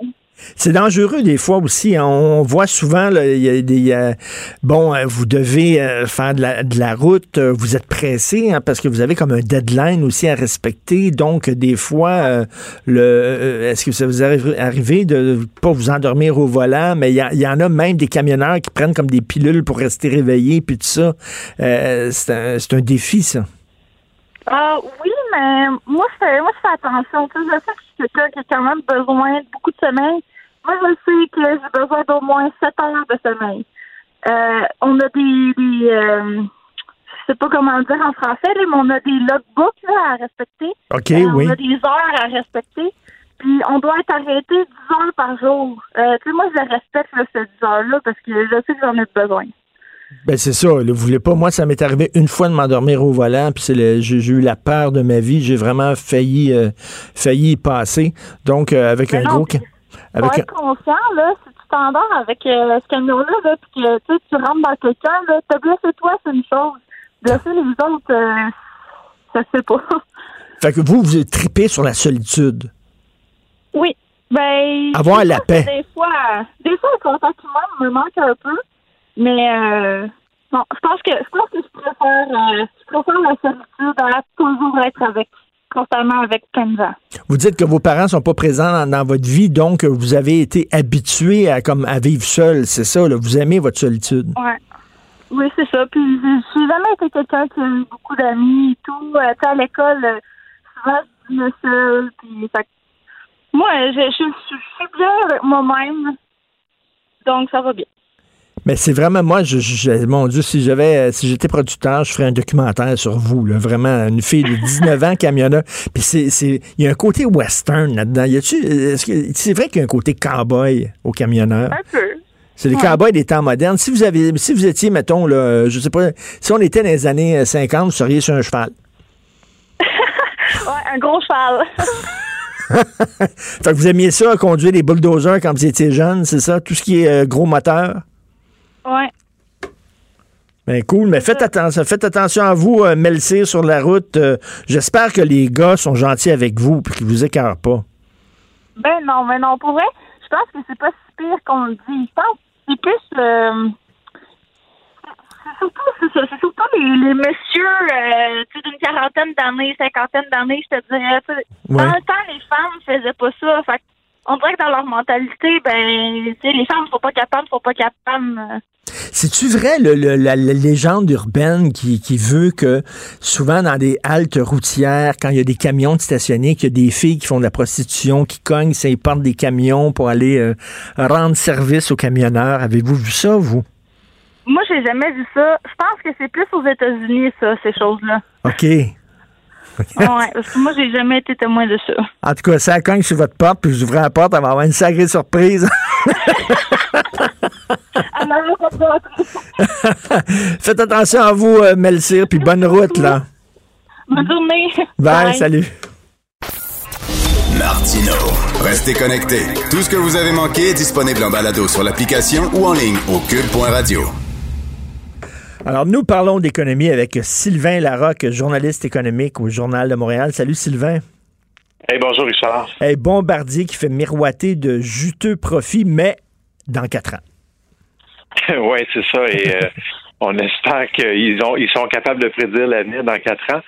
Euh, non, 1,5 milliard de dollars américains de, de profits d'exploitation dans quatre ans, alors qu'ils en font à peu près pas euh, ces jours-ci qu'ils ont, ils ont perdu de l'argent pendant toutes ces années. Ben oui. Alors, on peut pas empêcher quelqu'un de rêver à des jours meilleurs, évidemment. Et euh, on, on leur souhaite que ça se réalise parce qu'il y a quand même beaucoup de travailleurs au Québec. Euh, encore, malgré tout, il y a des usines dans la région de Montréal. Euh, mais c'est sûr que les investisseurs, les analystes financiers regardent ça et disent ben là, ça fait combien de plans quinquennaux que vous nous présentez ou vous nous faites miroiter des profits et qui ne sont jamais arrivés? Euh, juste pour, pour rappel, en 2015, quand M. Bellemare était arrivé à la tête de Bombardier, il avait parlé de revenus de 25 milliards de dollars américains en 2020. Et en 2020, il n'y a pas eu ça du tout. C'est sûr qu'il y a eu la pandémie, mais on était plutôt à 15 milliards. Donc, euh, c'est facile de faire des prédictions, euh, mais c'est de les réaliser qui est plus Ouais, il dit que son plan, il dit qu'il rêve pas en couleur, que son plan est très conservateur. Là. Euh, ils vont faire leur argent avec quoi? Avec les jets de luxe? Oui, c'est ça. Ben maintenant, ils sont seulement dans ce secteur-là, les avions de luxe, les avions d'affaires. Euh, et donc, ils vont, ils veulent en vendre plus. Euh, là, c'est sûr que ça a beaucoup ralenti à cause de la pandémie, mais ils disent que le marché va reprendre d'ici deux, trois ans. Euh, et qu'avec les nouveaux milliardaires qui sont apparus avec la pandémie, parce que malheureusement, la pandémie a accru les inégalités, puis il y a plus de milliardaires qu'il y en avait, ben, ces gens-là, habituellement, ils veulent s'acheter un jet privé à un moment donné. Donc, ils misent là-dessus. Mais l'autre grosse affaire sur laquelle ils misent, c'est de, de, de faire l'entretien de tous ces avions-là, parce que souvent, c'est comme quand tu retournes chez le concessionnaire avec ta Subaru ou avec ta, ta Toyota ou ta Mercedes, ben, tu sais, les, les concessionnaires aiment ça quand tu y retournes parce que c'est payant Ben oui. de faire des réparations. Ils connaissent les chars par cœur et les pièces, les marges sont énormes. Mais c'est la même chose pour Bombardier. Donc là, ils ont construit des hangars un peu partout dans le monde pour euh, ramener ces avions-là euh, à la maison, là, les, les, les entretenir eux-mêmes plutôt que ça soit fait par d'autres entreprises. Écoute, Sylvain, c'est toi qui as fait ce texte-là, qui l'a écrit, c'est toi qui as rencontré euh, Éric Martel, puis euh, vraiment un passage que je trouve passionnant. On sait que Bombardier a été victime d'une demande de rançon. Euh, Il y a des pirates informatiques qui ont subtilisé des documents secrets sur des avions militaires de Bombardier. Et là, Éric Martel, il a dit, il est hors de question qu'on paie à des pirates. Là, ils veulent faire de l'extorsion. Il est hors de question qu'on leur paie une scène. Ça, c'est le genre d'affaires que les boss disent à, à- à- à micro ouvert. Mais dans le fond, souvent, ils payent, mais ils disent pas parce qu'ils veulent pas le dire. Ouais. Ben, c'est ça, on ne saura peut-être jamais si on payait effectivement. Euh, mais c'est une histoire de, de science-fiction, ça, je veux dire, des plans d'avions espions qui se font voler par des pirates informatiques euh, à Montréal. Euh, C'est quand même in- incroyable. Euh, mais euh, effectivement, on ne sait pas s'ils vont payer, mais il semble-t-il que les documents sont pas aussi secrets qu'on pensait. OK. Parce que Bombardier a voulu nous faire croire hier en disant Wow, c'est des plans qui étaient déjà disponibles dans certains raccoins de l'Internet, donc ça ne nous dérange pas trop. Mais on sait pas, peut-être que les pirates, les pirates en ont d'autres, d'autres documents encore plus secrets qui vont sortir dans les prochains jours. Et là, peut-être que Bombardier n'aura pas le choix de Ben oui. payer la rançon. Tu sais, parce souvent, au niveau des pays, je me souviens, la France, à un moment donné, il y a des ressortissants français qui avaient été kidnappés. Et finalement, bon, euh, après plusieurs années, ils étaient retournés en France. Et là, on avait demandé au gouvernement français est-ce que vous avez payé? Puis il avait dit non, non, non, on ne paye jamais. Et finalement, ils avaient payé.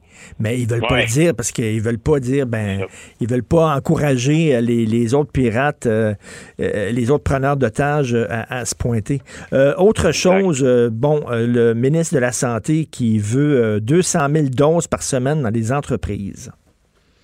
Oui, c'est ça. Ben, c'est intéressant, ça, je trouve, parce que évidemment, on a 8 millions et demi de Québécois vaccinés. On a une couple qui ont été vaccinés déjà. Euh, mais c'est beaucoup de monde. Et là, le ministre de la Santé dit on ne sera pas capable, nous, juste avec les infirmières du réseau de la santé, de faire tout ça, ou en tout cas, ça va être trop long. Donc, on, aimerait ça que les entreprises nous donnent un coup de main. Et là, il veut, il veut que les entreprises vaccinent donc 200 000 personnes par semaine. Euh, dans les gros mois de vaccination qui vont être juin, juillet, août, euh, septembre et tout ça. Donc, sur trois mois, ça ferait deux millions et demi de Québécois qui pourraient être vaccinés dans leurs entreprises. Alors, est-ce que c'est trop ambitieux? Est-ce que le ministre va trop vite en affaires? Euh, possiblement, parce que ça prend, c'est pas n'importe qui qui peut vacciner. Là, même en parlant de Bombardier, oui, ils ont des usines, ils ont des espaces, mais est-ce qu'ils ont assez d'infirmières eux-mêmes pour le faire? Euh, on sait qu'il y a des entreprises qui ont quand même des services de santé interne et tout ça, ça peut donner un coup de main. Mais moi, je trouve ça quand même intéressant que le ministre de la Santé dise on n'est pas capable de le faire tout seul, puis on va demander de l'aide, puis euh, le, but, c'est que tout le monde soit vacciné le plus vite possible. Tout à fait. Et euh, petit texte en page 27, Air Canada aurait accepté de rembourser ses clients. Le, conditionnel est très important. Donc, Air Canada qui aurait accepté de rembourser les clients pour des vols annulés. Bonne nouvelle, ça. Ben oui, bonne nouvelle, mais il est à peu près temps, hein, parce ben, que Air Canada a été assis sur 8 milliards de dollars de liquidité et là, il demande l'aide du gouvernement. Puis là, c'est juste euh, parce que le gouvernement leur a dit qu'il allait falloir qu'ils remboursent leurs clients que là, finalement, ils disent qu'ils vont rembourser leurs clients.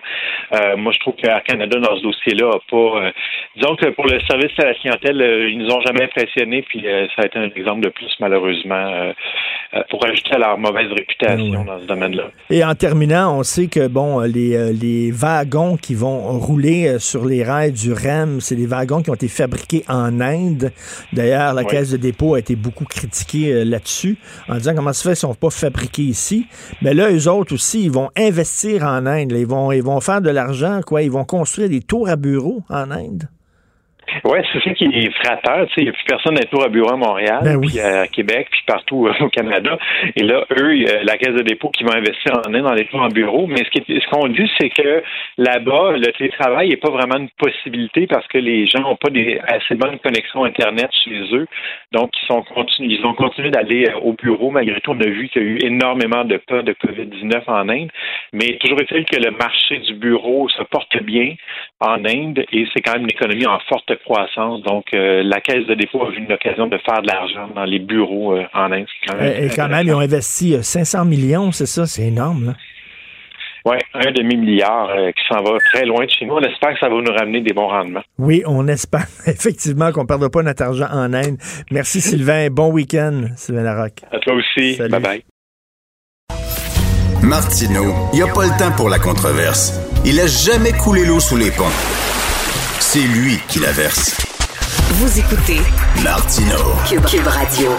Alors, je discute avec Claude Villeneuve, qui est en zone orange, chroniqueur au Journal de Montréal, Journal de Québec. Claude, c'est lundi que tu vas aller au resto. Euh, écoute, on, dit qu'on va demander des preuves de résidence. Penses-tu vraiment que les restaurateurs vont jouer à la police comme ça? Ben, ça va les fatiguer certainement, hein, parce que, écoute, les restaurateurs, euh, c'est pas une job facile. Hein. Nous autres, on va là, on s'amuse, on, mm. relaxe, c'est comme c'est l'art de vivre, c'est la joie d'être ensemble. Mais eux autres, euh, c'est la chaleur pour les clients, là, pour, pour citer pas le piché. Mais c'est vrai, le monde sont pas toujours de bonne humeur. Là, de ce temps-là, il va y avoir des, des, des, contraintes, ils vont porter un masque, une visière. Puis là, en plus, il va falloir qu'ils jouent à la police, qu'ils demandent aux gens de, de s'inscrire dans un registre. C'est sûr que les gens seront pas tous contents. Puis les marges de profit sont tellement faibles en restauration. Euh, je pense qu'il y a des restaurateurs qui vont préférer euh, rester fermés qu'opérer avec juste la moitié de leur salle, là, parce qu'à un moment donné, euh, tu sais, faut, faut que tu en fasses des assiettes là, pour être capable de faire tes frais. Écoute, puis en plus, pas le restaurateur lui-même là, euh, qui va dealer avec le client. Ça va être la, fille à l'entrée, à l'accueil, la, la, maître de cérémonie qu'on dit. Là. Penses-tu qu'elle va commencer à dire donnez, montrez-moi votre permis de conduire? La personne, ah, je l'ai oublié, euh, je ne l'ai pas avec moi. Euh, là, elle va commencer à s'obstiner. M'étonnerait. Ça m'étonnerait. Mais tu sais, on, le voit dans le journal ce matin, il y a des euh, restaurateurs de Chicoutimi qui en parlent parce que bon, eux, ils l'ont vécu, ils sont en zone orange depuis un bout, Saint-Saint-Jean.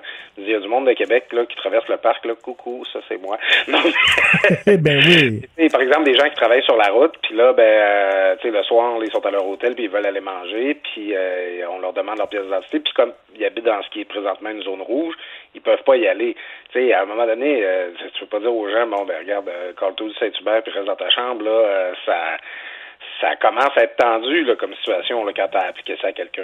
Écoute, tu dis euh, il y a des restaurateurs qui voudront pas ouvrir plutôt qu'avoir des salles à, moitié pleines à cause de la distanciation sociale. Je sais pas si tu as vu le page 29 du Journal de Montréal, Mario Jean euh, qui a donné un, en fait qui, a donné un show, mais tu sais euh, dans une salle, écoute, il y a à peu près 15 personnes dans la salle, pas parce que les gens étaient pas intéressés à aller voir Mario, au contraire, c'est un gars très populaire, mais parce que à cause de la distanciation sociale, t'imagines t'es sur scène, tu fais une joke, là, puis t'entends un petit peu de rire. Il n'y a rien que 15-20 personnes.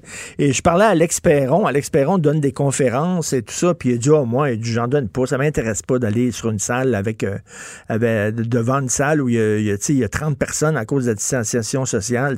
Quand les salles seront pleines, vous m'appellerez. Mais faire ça comme ça, ça m'intéresse. Ça doit pas être facile. les gens applaudissent, ça fait.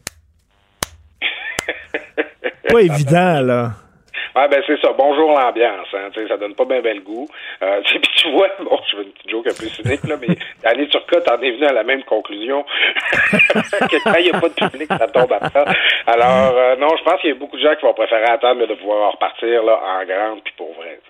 Oui, il dit, il dit c'est vraiment pas la même chose, faire, parce que tu es nourri par les. Quand, quand, tu fais une joke puis tout le monde rit, le la est pleine, ben, ça te nourrit, puis tu repars puis tu te sens bien, mais là, écoute, des petits rires épars comme ça, tu, tu dois, il doit y avoir de l'écho. Oui, ben c'est un petit peu la différence entre le téléthéâtre et ben le théâtre aussi. Il euh, y, a des gens qui voient un aspect performatif là-dedans, de réussir à offrir le même niveau de performance même s'il n'y a pas de public. Mais n'importe qui là, qui travaille dans les arts vivants, n'importe qui qui travaille avec le public, les, gens en restauration, ils aiment le monde, là, tu fais travailles pas dans le service. Oui.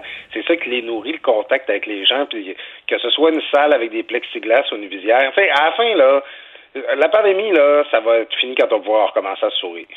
Exactement. Tu sais, Mario Jean, il dit, ben, les gens doivent porter le masque. Le gars est humoriste. Fait que tu vois pas rire, tu vois pas sourire. Et c'est vraiment difficile de me concentrer. Et ça a été tough. Euh, ça fait bizarre de voir le, de pas voir le visage des gens. Puis il dit, habituellement, je fais, euh, tu sais, une salle qui contient 1500 places. Là, tu as 200 personnes. Non, non, un peu déprimant. Écoute, une autre chose qui te déprime, toi, c'est l'inflation. Oui, ben, tu sais, on, on, est euh, souvent dans les grandes idées, hein, puis on, on parle de tout ça, vaccination, tout ça, là, les grands, puis on a l'impression présentement de vivre des événements là, qui nous dépassent tellement. Mais sur le plancher des vaches, là, je me fais, je fais un peu un Pierre-Yves McSwain de moi-même un matin. Alors, Richard, on va parler d'inflation.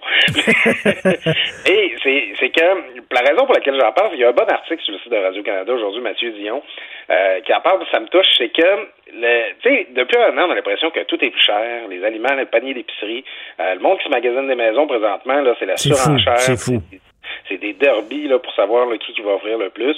Euh, c'est euh, le, prix de l'essence qui avait baissé beaucoup au début de la pandémie. Là, présentement, je pense qu'on était autour d'une pièce à 40, en tout cas dans ma région, pour, euh, pour le gaz. C'est quand même assez cher.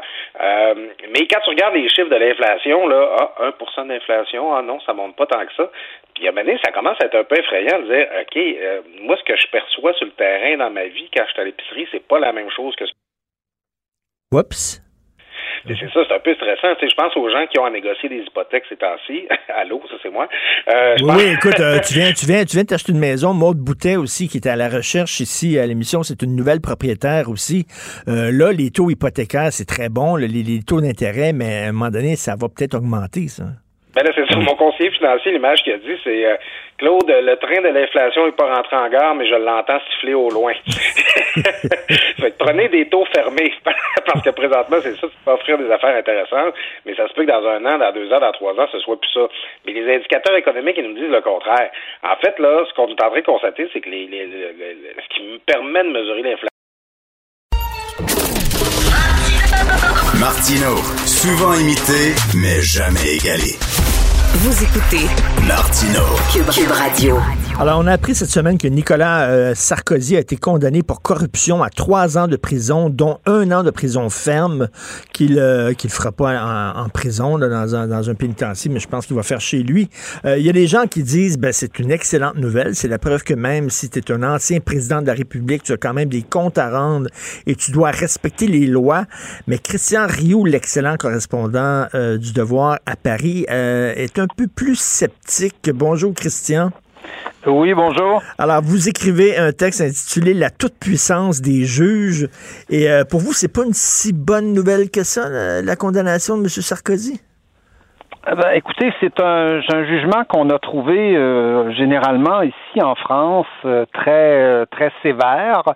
Euh, je pense qu'on peut, euh, bon, euh, je pense que c'est normal que la population se réjouisse que les que les élus ne soient pas à l'abri des condamnations de la justice. Hein, à d'autres époques, ils l'ont ils l'ont été, mais c'est des époques qui sont depuis longtemps passées en France. En tout cas, la France est probablement un des pays au monde, je pense, où les élus sont le plus dans dans, dans la mire des, des, des juges et, et sont très souvent condamnés. Un ancien président comme Jacques Chirac a été condamné, bon, avec sursis, mais il a, il a quand même été condamné pour euh, pour pour des emplois fictifs euh, il y a quelques années.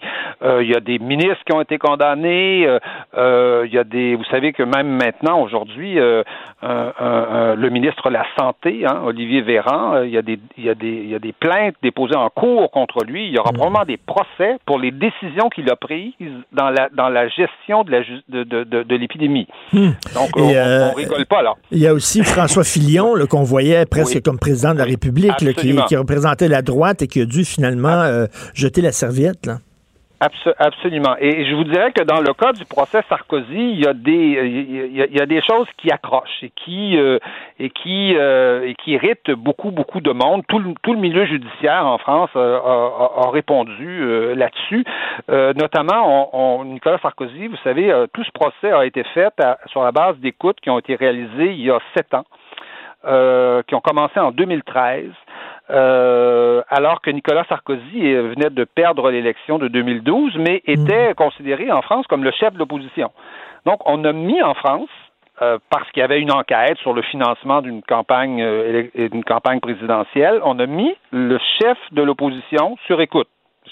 Alors, on soupçonnait, on soupçonnait que sa campagne, il y avait des liens avec Kadhafi, c'est ça, là, donc Kadhafi... Il y avait eu un financement libyen de, de, de, de sa campagne, et pendant huit mois de temps, on a écouté Nicolas Sarkozy et on a écouté notamment ses conversations avec son avocat, Thierry Herzog. Hmm. Alors, je ne sais pas si vous voyez, là, c'est-à-dire qu'on non seulement on écoute le chef de l'opposition officielle, hein, on écoute euh, Madame Anglade, là, ou Monsieur O'Toole, euh, voilà, euh, mais en plus, on les écoute pendant qu'ils discutent avec leur avocat. Christian, Christian, je, fais une parenthèse. Pas ça. Je fais une Tout à coup, on se dit, ah tiens, on vient de trouver quelque chose. Ben, je fais une parenthèse, Christian. Il y a un, gros procès ici euh, euh, de, concernant la corruption, la fraude, qui est tombé justement parce qu'une des preuves présentées euh, avait été mhm. obtenue lors d'une écoute. On avait écouté le prévenu qui parlait à son avocat et, on, disait, on a dit, écoutez, ces conversations-là ne peuvent pas être déposées en preuve parce que ce sont des conversations, comme on le sait, confidentielles. Mais c'est tout, c'est tout à fait compréhensible et, et, et, et, non seulement une écoute, une écoute euh, normalement doit être justifiée, elle doit être faite pour euh, dans, un certain objectif. Euh, euh on, on va pas écouter comme ça, comme on va à la pêche à la ligne. Vous savez, on pêche, ah ça mord. Hein? et là, c'est ça qui s'est produit. C'est-à-dire que, ah, ça a mordu, on a trouvé un truc, on aurait trouvé autre chose, on aurait poursuivi Nicolas Sarkozy pour autre chose. Euh, je ne dis pas que Nicolas Sarkozy n'a pas comploté avec son avocat pour euh, pour obtenir une certaine faveur en échange euh, d'une nomination honorifique là pour pour un, juge de la Cour de cassation je, visiblement, il semble l'avoir fait. Euh, ça semble, ça semble évident, même si rien de tout cela ne s'est réalisé. C'est-à-dire que Nicolas Sarkozy n'a pas reçu les informations qu'il voulait avoir, n'a pas eu la faveur qu'il voulait avoir, et puis la, la, la fameuse nomination ne s'est jamais faite. Le, l'avocat en question, le, juge en question n'a même pas posé sa candidature pour l'avoir. Donc euh, tout ça est resté sans effet, même si effectivement il y a visiblement eu une sorte de complot au téléphone comme ça pour essayer de, de, de faire quelque chose, même si tout ça ne s'est pas réalisé. Mais je le répète, c'était des, conversations entre un avocat et, son client. Et là, les formes, je pense, sont quand même relativement, relativement importantes. Euh, je, vous donne un autre un exemple en France. L'ancien ministre de la Justice, Jean-Jacques Urvoas, a été, euh, a été condamné par un tribunal pour avoir livré des informations qui étaient confidentielles et qu'il ne devait pas livrer. Euh, là, là, vraiment, le, le, le, le, méfait s'est produit. Euh, il a été condamné à un mois, à un mois de prison avec sursis. c'est le ministre lui-même de la Justice. Alors. Mais là, mais là, il y a comme en fait, et là, et là, on est à trois ans avec, vous voyez, deux ans avec sursis, deux, deux, ans de sursis. Et là, il y a comme une guerre, il y a une guerre larvée, un bras de fer entre entre la justice et le politique.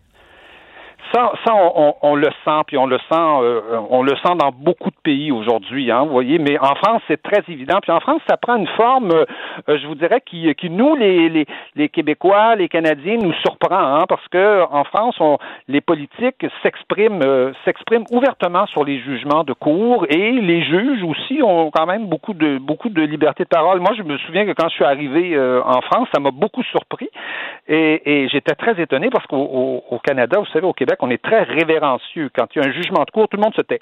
Mm, euh, mm. ah, c'est les juges qui l'ont dit. C'est comme si c'était le bon Dieu qui, avait parlé. Mais en France, vous savez, c'est pas une monarchie. En France, c'est une, république. Le pouvoir euh, normalement vient du peuple et euh, les élus s'expriment. Et je, me souviens très bien de, de, de, au début, j'étais surpris, j'étais même un peu choqué de, de, ça parce que j'arrivais du j'arrivais du Québec. Et un jour, c'est Nicolas Sarkozy qui, qui, dans le fond, dans une conférence de presse, a expliqué assez bien la façon dont il raisonnait. C'est-à-dire, il expliquait, vous savez, chacun est dans son rôle. La justice joue son rôle. Moi, je suis redevable à des élus. Et donc, je joue mon rôle. Et donc, je m'exprime à l'égard de la justice. Chacun joue son rôle. La, justice joue son rôle. Moi, je joue le mien et je critique la justice et c'est le résultat de tout ça qui va qui va qui va donner euh, qui, qui, qui, qui, est la mmh. démocratie en fait. Mais euh, personne n'est obligé de se taire à l'égard de l'autre, voyez-vous. Et ça c'est ça c'est assez euh, c'est assez évident en France, mais c'est vrai qu'il y a une rivalité depuis un certain nombre d'années entre la entre les juges et, les politiques et on voit bien que dans nos sociétés en général, pas seulement pas seulement en France, les juges prennent énormément de place. Hein. Bon, vous avez cité le cas de l'affaire Fillon, c'est quand même une affaire qui a fait dérailler littéralement la, présidentielle française euh, d'une façon tout à fait extraordinaire. Si, si aujourd'hui Emmanuel Macron est président, c'est largement dû à cette affaire-là. Mais oui, et les juges, il faut le rappeler, ne sont pas élus, là, en fait. Euh, et il y a comme le, les, les, les, figures phares du système de justice en France sont, sont de véritables vedettes. On pensait à, l'avocat Vergès à l'époque, qui était une vedette, et là, c'est Dupont-Moretti, qui est le ministre de la Justice très controversé. Oui, oui, oui, absolument. Les, juges sont ont, les juges ont une visibilité très, très, très grande. Ils sont très actifs dans la dans la vie euh, publique. Ils se, ils se prononcent sur euh, sur sur beaucoup de beaucoup de sujets, mais en, en retour, ils sont critiqués. Voyez-vous, donc ils sont euh, et Nicolas Sarkozy était évidemment sur les plateaux de télé cette semaine pour se défendre. Et il, est très bon d'ailleurs pour pour mhm. pour se défendre et pour expliquer que que ce jugement-là pour lui était était était parfaitement injuste. Mais mais, il est vrai que dans nos sociétés, euh, euh, et je, je, pense qu'il il fallait que la justice, que les, que les, que les élus deviennent justifiables. C'est-à-dire qu'on c'est vrai qu'on a connu des époques, euh, pensons aux années 50, 60, où effectivement les élus étaient intouchables, la justice ne, ne, ne s'occupait pas du financement des partis politiques. Mais des fois, on se demande si on n'a pas traversé une frontière là aujourd'hui où même le ministre de la Santé risque d'être redevable devant, devant les juges d'une décision prise euh, sur la, gestion de la gestion de l'épidémie. Euh, le cas de Laurent Fabius en, France est très connu. On sait bien que si Laurent Fabius n'est jamais devenu premier ministre ni président, c'est parce qu'il avait eu le procès du sang contaminé et que pendant des années et des années, on l'avait euh, incriminé. Mais d'ailleurs, ça, ça, il n'a jamais été condamné pour rien. Mais quand même, on a eu des procès, un procès pendant des années qui ont complètement fait fait dérailler sa, sa carrière politique. Donc aujourd'hui, les juges, je pense, ont tendance à prendre énormément de place.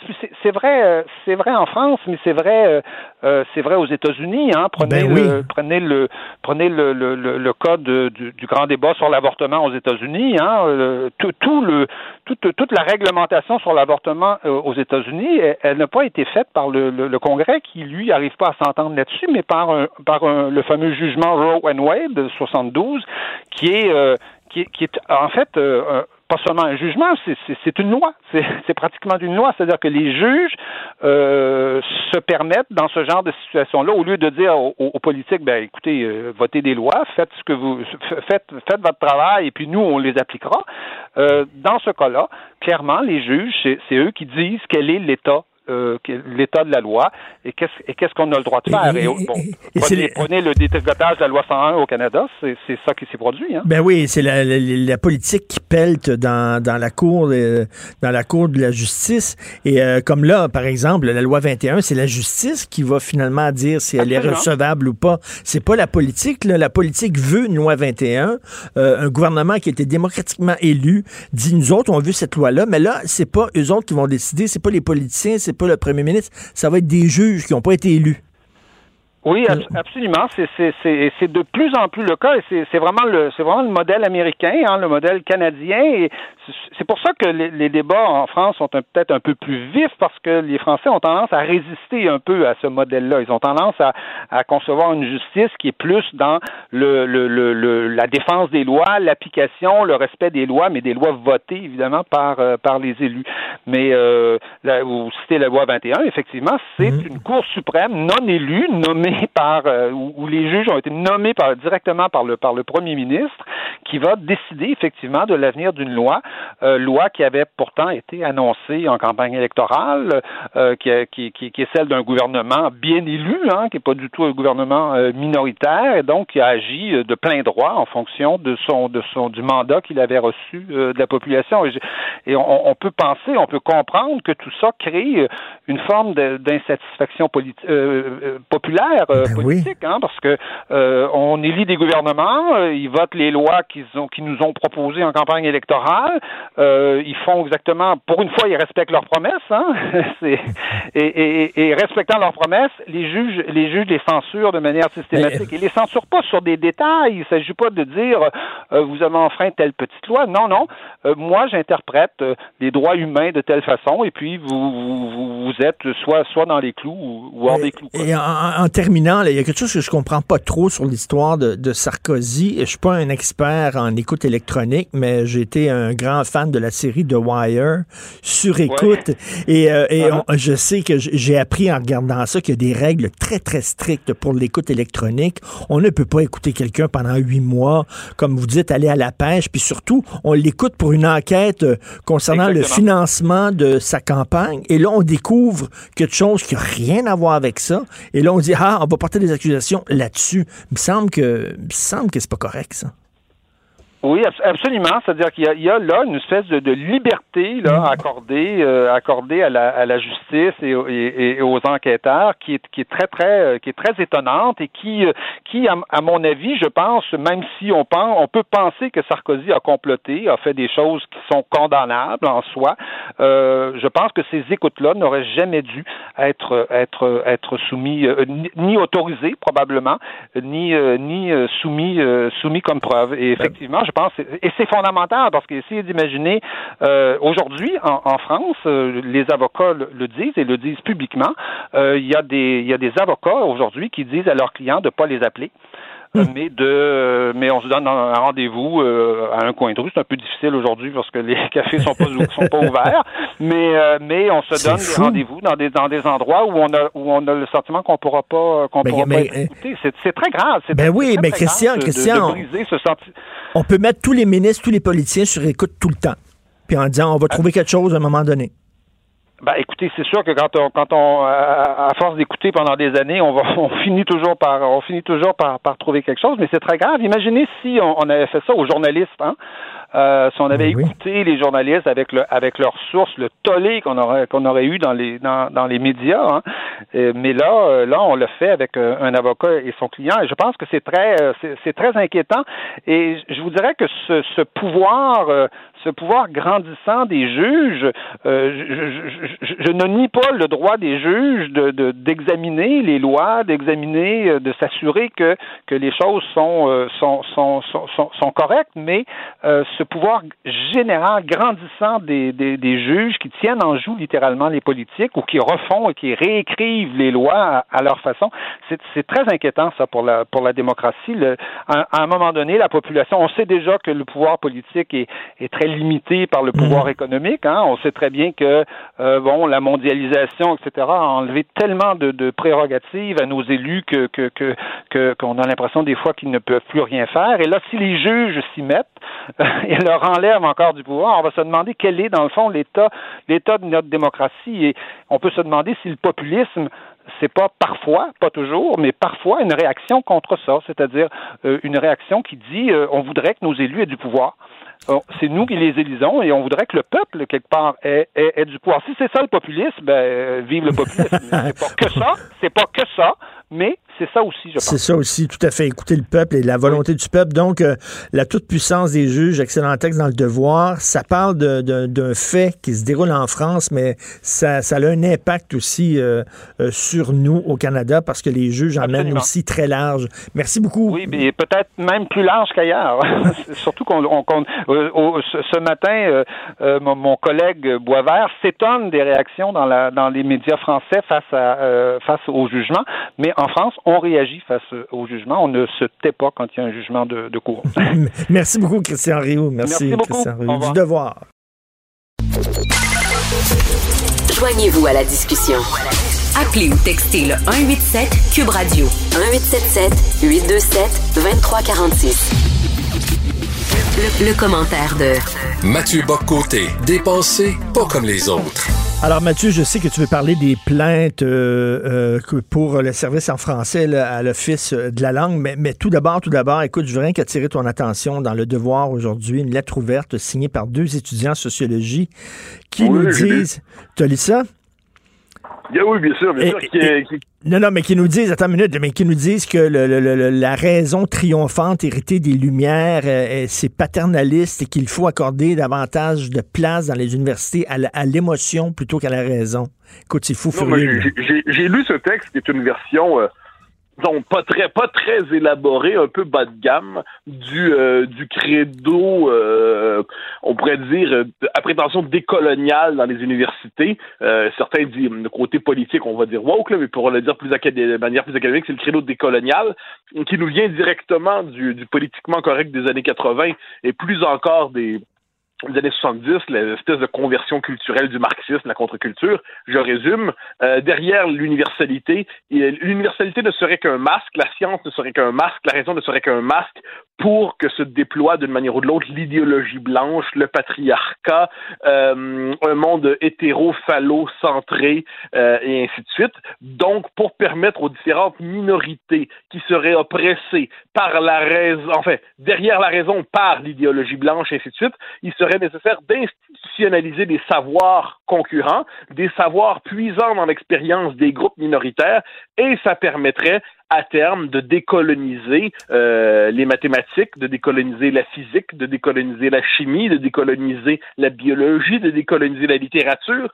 En dernière instance, ça réduit le savoir à un pur rapport de pouvoir. En dernière instance, ça réduit le savoir à une pure forme d'idéologie. Donc c'est un c'est c'est plutôt banal en quelque sorte comme lettre, on y est habitué, mais il est fascinant de voir que des gens récitent ça à la manière des prières d'antan. Mais comme tu le dis souvent ici euh, sur nos ondes, hein, euh, bientôt on va nous dire que 2 plus 2 égale 4, c'est- c'est c'est colonialiste, que c'est c'est la supériorité blanche et qu'il faut apprendre à, à ce que dans certaines cultures, 2 plus 2 égale 5.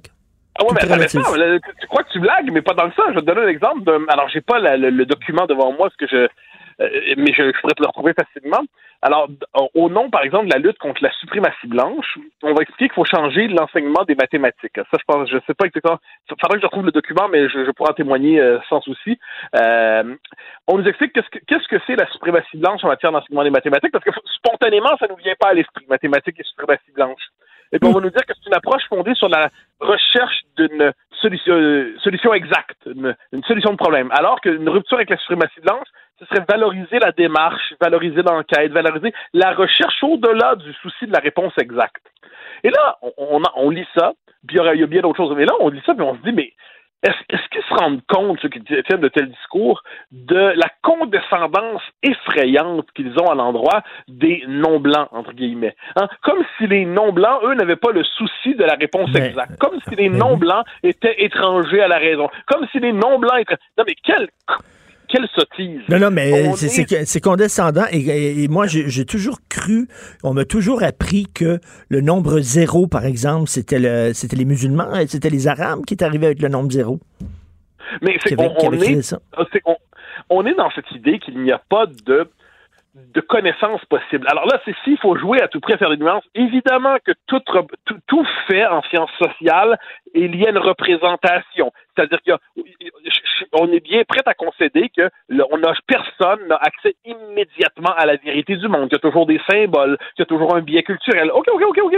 Mais là, on est quand même, là, on tombe même dans le domaine des sciences dites dures, donc les mathématiques, donc les, euh, la physique, tout ça. Même là, on veut voir la trace de l'esprit colonial. Donc là, c'est que ça devient, ça devient, c'est une névrose en quelque sorte, soyons honnêtes. Puis en plus, soyons, soyons méchants aussi, c'est que ça permet à des gens qui ont souvent une culture, disons-le, approximative au plan académique, d'avoir d'un coup l'impression de tout comprendre, de tout posséder, de tout connaître, de pouvoir tout abattre, parce qu'ils ont compris en quelques formules euh, de quelle manière fonctionne le logiciel de la déconstruction. Et, et encore une fois, je le redis, mm. il y a une condescendance. On, on, nous dit globalement que le, le souci de la rationalité de la science, ce serait, ce serait blanc. Mais quel sottise. Les, les, Noirs, les Arabes, les, euh, on va faire la longue liste s'il le faut, les Latinos, les Japonais, les Chinois, euh, ce sont tout autant euh, capables, désireux et volontaires de fonctionner selon les, les, dans une recherche de la raison, une recherche de la vérité. C'est quoi cette espèce d'idée que ce serait une forme de l'expression du privilège blanc, encore une fois, que d'être dans la quête de la vérité? Non, mais c'est une blague. C'est une blague funeste. Mais le fait est que c'est quand même l'orthodoxie académique. Et là, on signe des pétitions là-dessus. En avez signé des pétitions, c'est toujours agréable. Alors, ça, ça donne, ça permet de, participer à une meute lyncheuse euh, du moment. Alors, c'est absolument insupportable, mais c'est ce qui passe aujourd'hui pour le, sens commun dans l'université. Je, je, me permettrai même un commentaire de plus là-dessus. Le, savoir partagé, hein, le, le, sens commun académique euh, universitaire, il y a quelques décennies déjà, euh, puis Lucien Bouchard est un peu l'héritier de ça, c'était les humanités, hein, les humanités grecques, les humanités latines, c'était le, les, les, les, la culture issue de, de l'Antiquité gréco-latine qui avait été ressaisie euh, avec la Renaissance, repris ensuite, donc toute une démarche. Donc c'était ça la, culture commune qui faisait qu'un un, un, avocat, un chimiste, un médecin avait un langage commun pour parler des choses. Aujourd'hui, ce sont les loufoqueries hmm. décoloniales, euh, intersectionnelles, qui sont le nouveau sens commun académique. Donc, autrement dit, de ce point de vue, c'est, on est c'est pas un détail, c'est en train de s'imposer même dans les facultés qui font des recherches les plus pointues. C'est, le, c'est le sens commun inversé de notre époque qui nous a permis devant cela de rire, mais aussi de contre-attaquer. C'est complètement fou. On va revenir sur le plancher des vaches. Ici, le nombre de plaintes a explosé dans les cinq dernières années à l'Office québécois de la langue française. Et ce qui est intéressant, c'est que c'est pas, ça provient pas seulement de la région de Montréal. Euh, on parle ici de plaintes qui proviennent de la Montérégie, de l'Outaouais, euh, de l'Anaudière. Donc, ça déborde.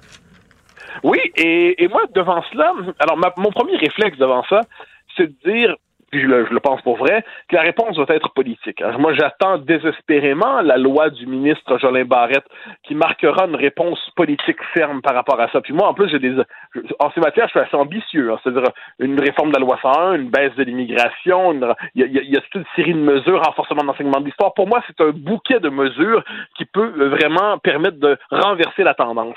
Mais j'ai envie de te dire aujourd'hui que j'ai aussi envie de faire l'éloge de l'intransigeance linguistique. C'est-à-dire les Québécois sont trop souvent moutonnier, mmh. bêlant, euh, accommodant, bon ententiste, jusqu'à servir de tapis pour dans l'histoire de vouloir être poli. Et là, on aurait envie de dire à chacun d'entre eux euh, de se tenir, tout simplement, de ne pas capituler, de ne pas voir de la courtoisie dans l'auto, euh, dans, dans, dans, dans l'auto-effacement. Ce n'est pas d'être courtois que de se considérer comme optionnel chez soi. C'est un rapport de pouvoir qui se joue autour de la langue. C'est un vrai rapport de pouvoir qui se joue dans la langue, à dans la grande région de Montréal surtout c'est pas la courtoisie du euh, maître d'hôtel qui accueille au Saguenay, quand sais-je, qui accueille en Mauricie un touriste américain dans sa langue. Euh, c'est pas de ça dont on parle. On parle en ce moment d'un effacement du français à Montréal, on parle d'une régression. Donc, si chaque Québécois en lui-même ne décide pas de se redresser, puis de, porter, de se croire lui-même aussi porteur de cette bataille et de croire que l'État est le seul à pouvoir faire la chose. Moi, je crois que l'État a un rôle fondamental. Mais si chacun démissionne, eh bien, en dernière instance, on est appelé à mourir parce que cette culture, nous ne la porterons plus en nous et nous ne serons plus prêts à nous battre au quotidien. C'est pas grand-chose. On demande à personne de se transformer en révolutionnaire en Che Guevara. Tout ce qu'on dit, c'est considérez pas que votre langue est optionnelle dans les interactions sociales. Ce, ce petit éloge de l'intransigeance linguistique est là pour nous rappeler qu'on a chacun quand même une défense, un rôle dans la défense de notre Mais, langue. mais, Mathieu, j'ai trois enfants, 25 ans, 21 ans, 12 ans, et lorsque j'allais euh, naguère, quand c'était permis au restaurant avec eux et que je n'étais pas servi dans ma langue et que je, je demandais à avoir des menus en français parce qu'on me donnait des menus en anglais, euh, mes enfants, arrête papa, arrête, fais pas un scandale. euh, ils, avaient, ils avaient honte, ils rougissaient, ils roulaient des Ah oui, mais- yeux, tout ça. Tu sais, c'est pas dans leur culture de faire ça. Ah ben t'as absolument raison, je l'ai constaté souvent, mais c'est à ce moment qu'il faut être, je dirais, euh, juste un peu, euh, juste un peu capable d'effaroucher même ses amis. Non, moi je, je suis évidemment le type insupportable qui dans un restaurant, quand on me dit, quand on me dit, hi sir, pardon, parce que moi, moi, moi, moi, c'est très rapide, c'est pardon, pardon, pardon, et, et- en ces matières, le, puisque il y a quand même une capacité de décoder. Hein. Il y a une manière de dire pardon, il y a une manière de dire excusez-moi qui est compris comme un signe politique, d'autant que c'en est un. Et là, ça crée un petit malaise. Mais en général, à tout le moins c'est mon expérience, ce malaise, à un moment donné, on comprend que ah finalement vous parliez français très bien, vous le parlez très bien en plus, cher ami, formidable, vous n'auriez jamais dû hésiter à me parler français. Et là, d'un coup, ceux qui étaient gênés et qui tremblaient et qui mouillaient leurs pantalons à côté de nous, eh ben, sont finalement pas malheureux que quelqu'un, l'un d'entre eux, se soit chargé du mauvais rôle de- du défenseur du français. Et puis qu'on vienne pas nous faire croire en pensant que c'est exceptionnel. Dire, Comme tout le monde en pandémie, on ne peut pas aller au restaurant, c'est normal, c'est la vie, mais on commande quand même pour soutenir des locaux parce que quelquefois on a envie de faire néanmoins la fête à la maison. Soyons sérieux. Je veux dire, 9 fois sur 10, le, le- le livreur arrive et n'est pas capable de me dire un Et, mot écoute, français. et chaque fois, et chaque fois, la maison, Sophie est furieuse, puis elle, elle dit au livreur comment ça se fait. C'est que là, on peut dire, il y a des gens qui vont dire oui, mais ce job-là de livreur, c'est souvent des immigrants qui viennent d'arriver ici. Bon, c'est des jobs que les Québécois de souche ne veulent pas faire. Ah ouais. Je peux comprendre, mais, mais Mathieu, ils peuvent dire bonjour, merci. Ils peuvent oui, apprendre à dire bonjour, merci. Déjà, là, moi, je ne demande pas qu'ils me récitent là, euh, la tirade du nez de Cyrano Je veux qu'ils me disent bonjour et merci. Mais tu me permettras d'utiliser cette expression scientifique par rapport à l'argument qu'ils viennent d'arriver puis ils parlent pas français, c'est compliqué. J'ai une réponse qui s'appelle fuck it, calice. Pardonne-moi. et et- et- et c'est la chose suivante, c'est-à-dire, là, vous arrivez ici, vous êtes en interaction tous les jours avec des gens qui commandent. Donc, la première règle, surtout si on est dans les services, surtout si on est dans les services, c'est d'être capable d'interagir en français. S'ils s'ils ne sont pas capables de dire bonjour, merci, au revoir, sont pas capables de faire ça, il y a deux possibilités.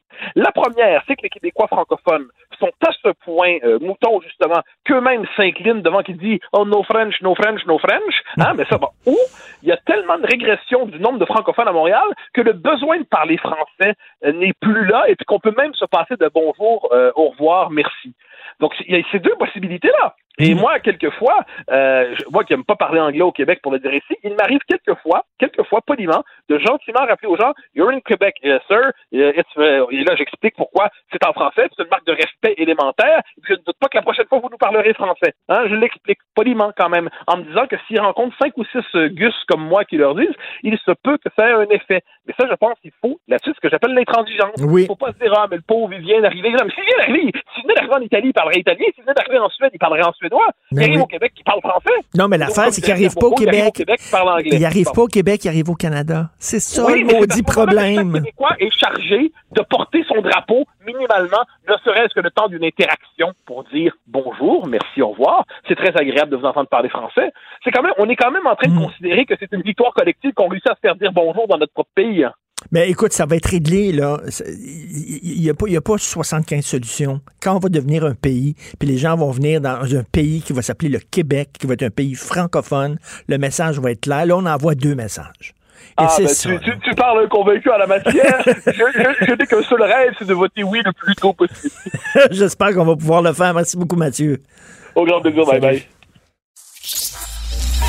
Pour une écoute en tout temps, ce commentaire de Mathieu Bocoté est maintenant disponible dans la section balado de l'application ou du site cube.radio. Tout comme la série podcast de Mathieu Bocoté, Les idées mènent le monde. Un balado qui cherche à mettre en lumière, à travers le travail des intellectuels, les grands enjeux de notre société. Ben oui, on le sait. Martineau, ça n'a pas de bon sens comme il est bon. Vous écoutez Martino. Cube Radio.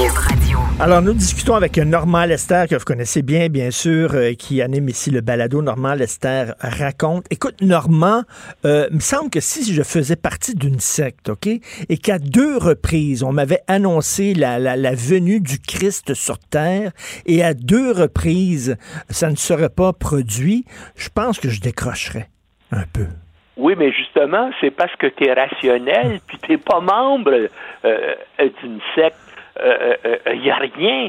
Hein? C'est devenu euh, le trompisme, là, c'est devenu une secte évangélique avec un gourou qui s'appelle Trump. Et puis c'est pour ça que les problèmes aux États-Unis avec leur société, ça va pas s'évaporer du jour au Ben lendemain.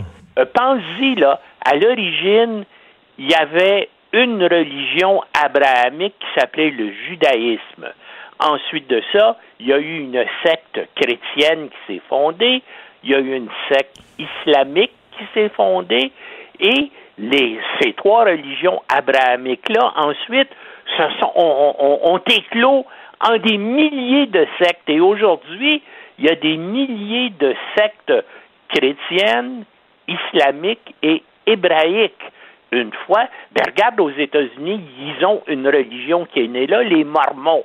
C'est une religion complètement irrationnelle et absurde, mais ça a été créé au début du 19e siècle, puis ça continue.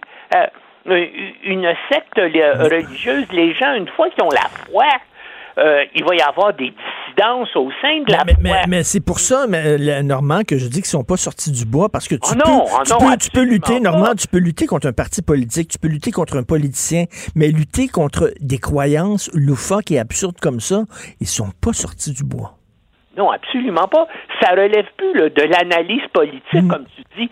Ça relève de la psychologie sociale et de la sociologie des religions. Mais ce qui est terrible aussi, c'est que les pays étrangers, notamment qui veulent influencer et qui veulent diminuer l'influence euh, des États-Unis, les services de renseignement de pays comme la Russie, comme la Chine, je veux dire, comme l'Iran, eh bien, ils sont sans doute en train d'étudier actuellement comment utiliser QAnon Ben pour faire avancer leurs intérêts euh, euh, euh, contre les États-Unis. Donc, donc, ça serait leur cheval de Troie.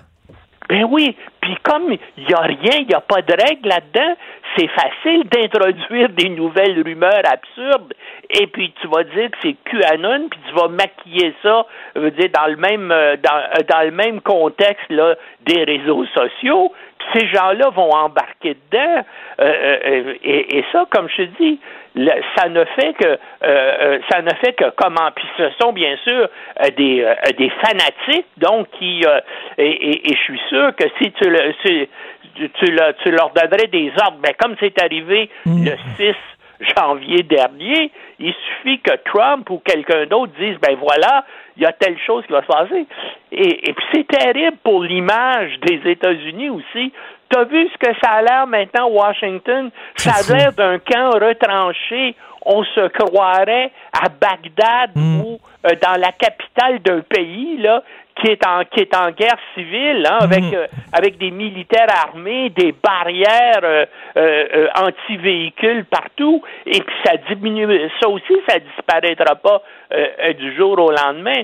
Non, euh, là, le- le- le- la présidence de Trump, là, ça marque les États-Unis pour des décennies à venir, particulièrement donc cette secte démentielle aussi là qui euh, qui disparaîtra pas.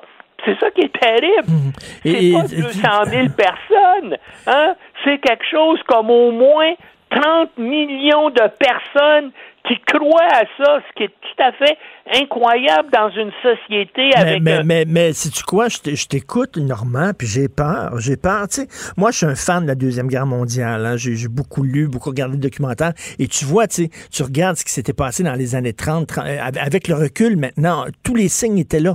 Tous les signes étaient là. Tout, tout, tout menait à une guerre mondiale. Et, et plus tard, quand, mettons, on se projette dans 15 ans, on va, on va peut-être dire, en regardant cette période-ci, en disant tous les signes étaient là. Je ne sais pas ce qui va se passer, où ça va nous mener. On, on entre dans une période extrêmement dangereuse pour euh, les États-Unis. Puis en plus de ça, il y a, je veux dire, le, le- le deuxième parti politique du pays est devenu lui aussi dominé par cette secte-là. Regarde ce qu'est-ce qu'ils sont en train de faire.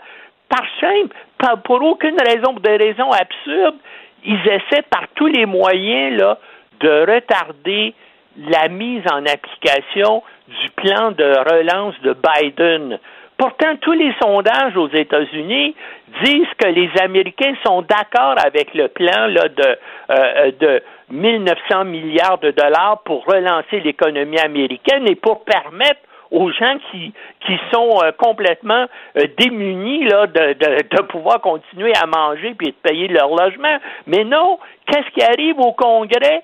Les républicains emploient toutes les mesures dilatoires possibles pour empêcher l'adoption de, euh, de ce plan-là, qui est une urgence pour aider, dire, disons-le, une centaine de millions d'Américains à survivre. Puis eux autres, pour des raisons politiques, pour des raisons idéologiques, disent, ben voilà, on va nuire à Biden parce que Biden n'a pas été élu, parce qu'il a volé l'élection, puis on va tout faire pour retarder. C'est, c'est, c'est, ah, c'est, c'est, C'est je veux dire, fou. ça relève euh, ce qui se passe aux États-Unis actuellement, c'est quelque chose d'assez unique. Mais oui, c'est c'est vraiment, c'est très dangereux. Écoute, et tu veux absolument me parler, puis je suis très content que tu venais en parler, la visite du pape en Irak, parce que toi, tu fais, euh, Normand, euh, un parallèle avec, euh, en fait, les, les chrétiens qui sont littéralement massacrés dans le monde arabe là, ces temps-ci.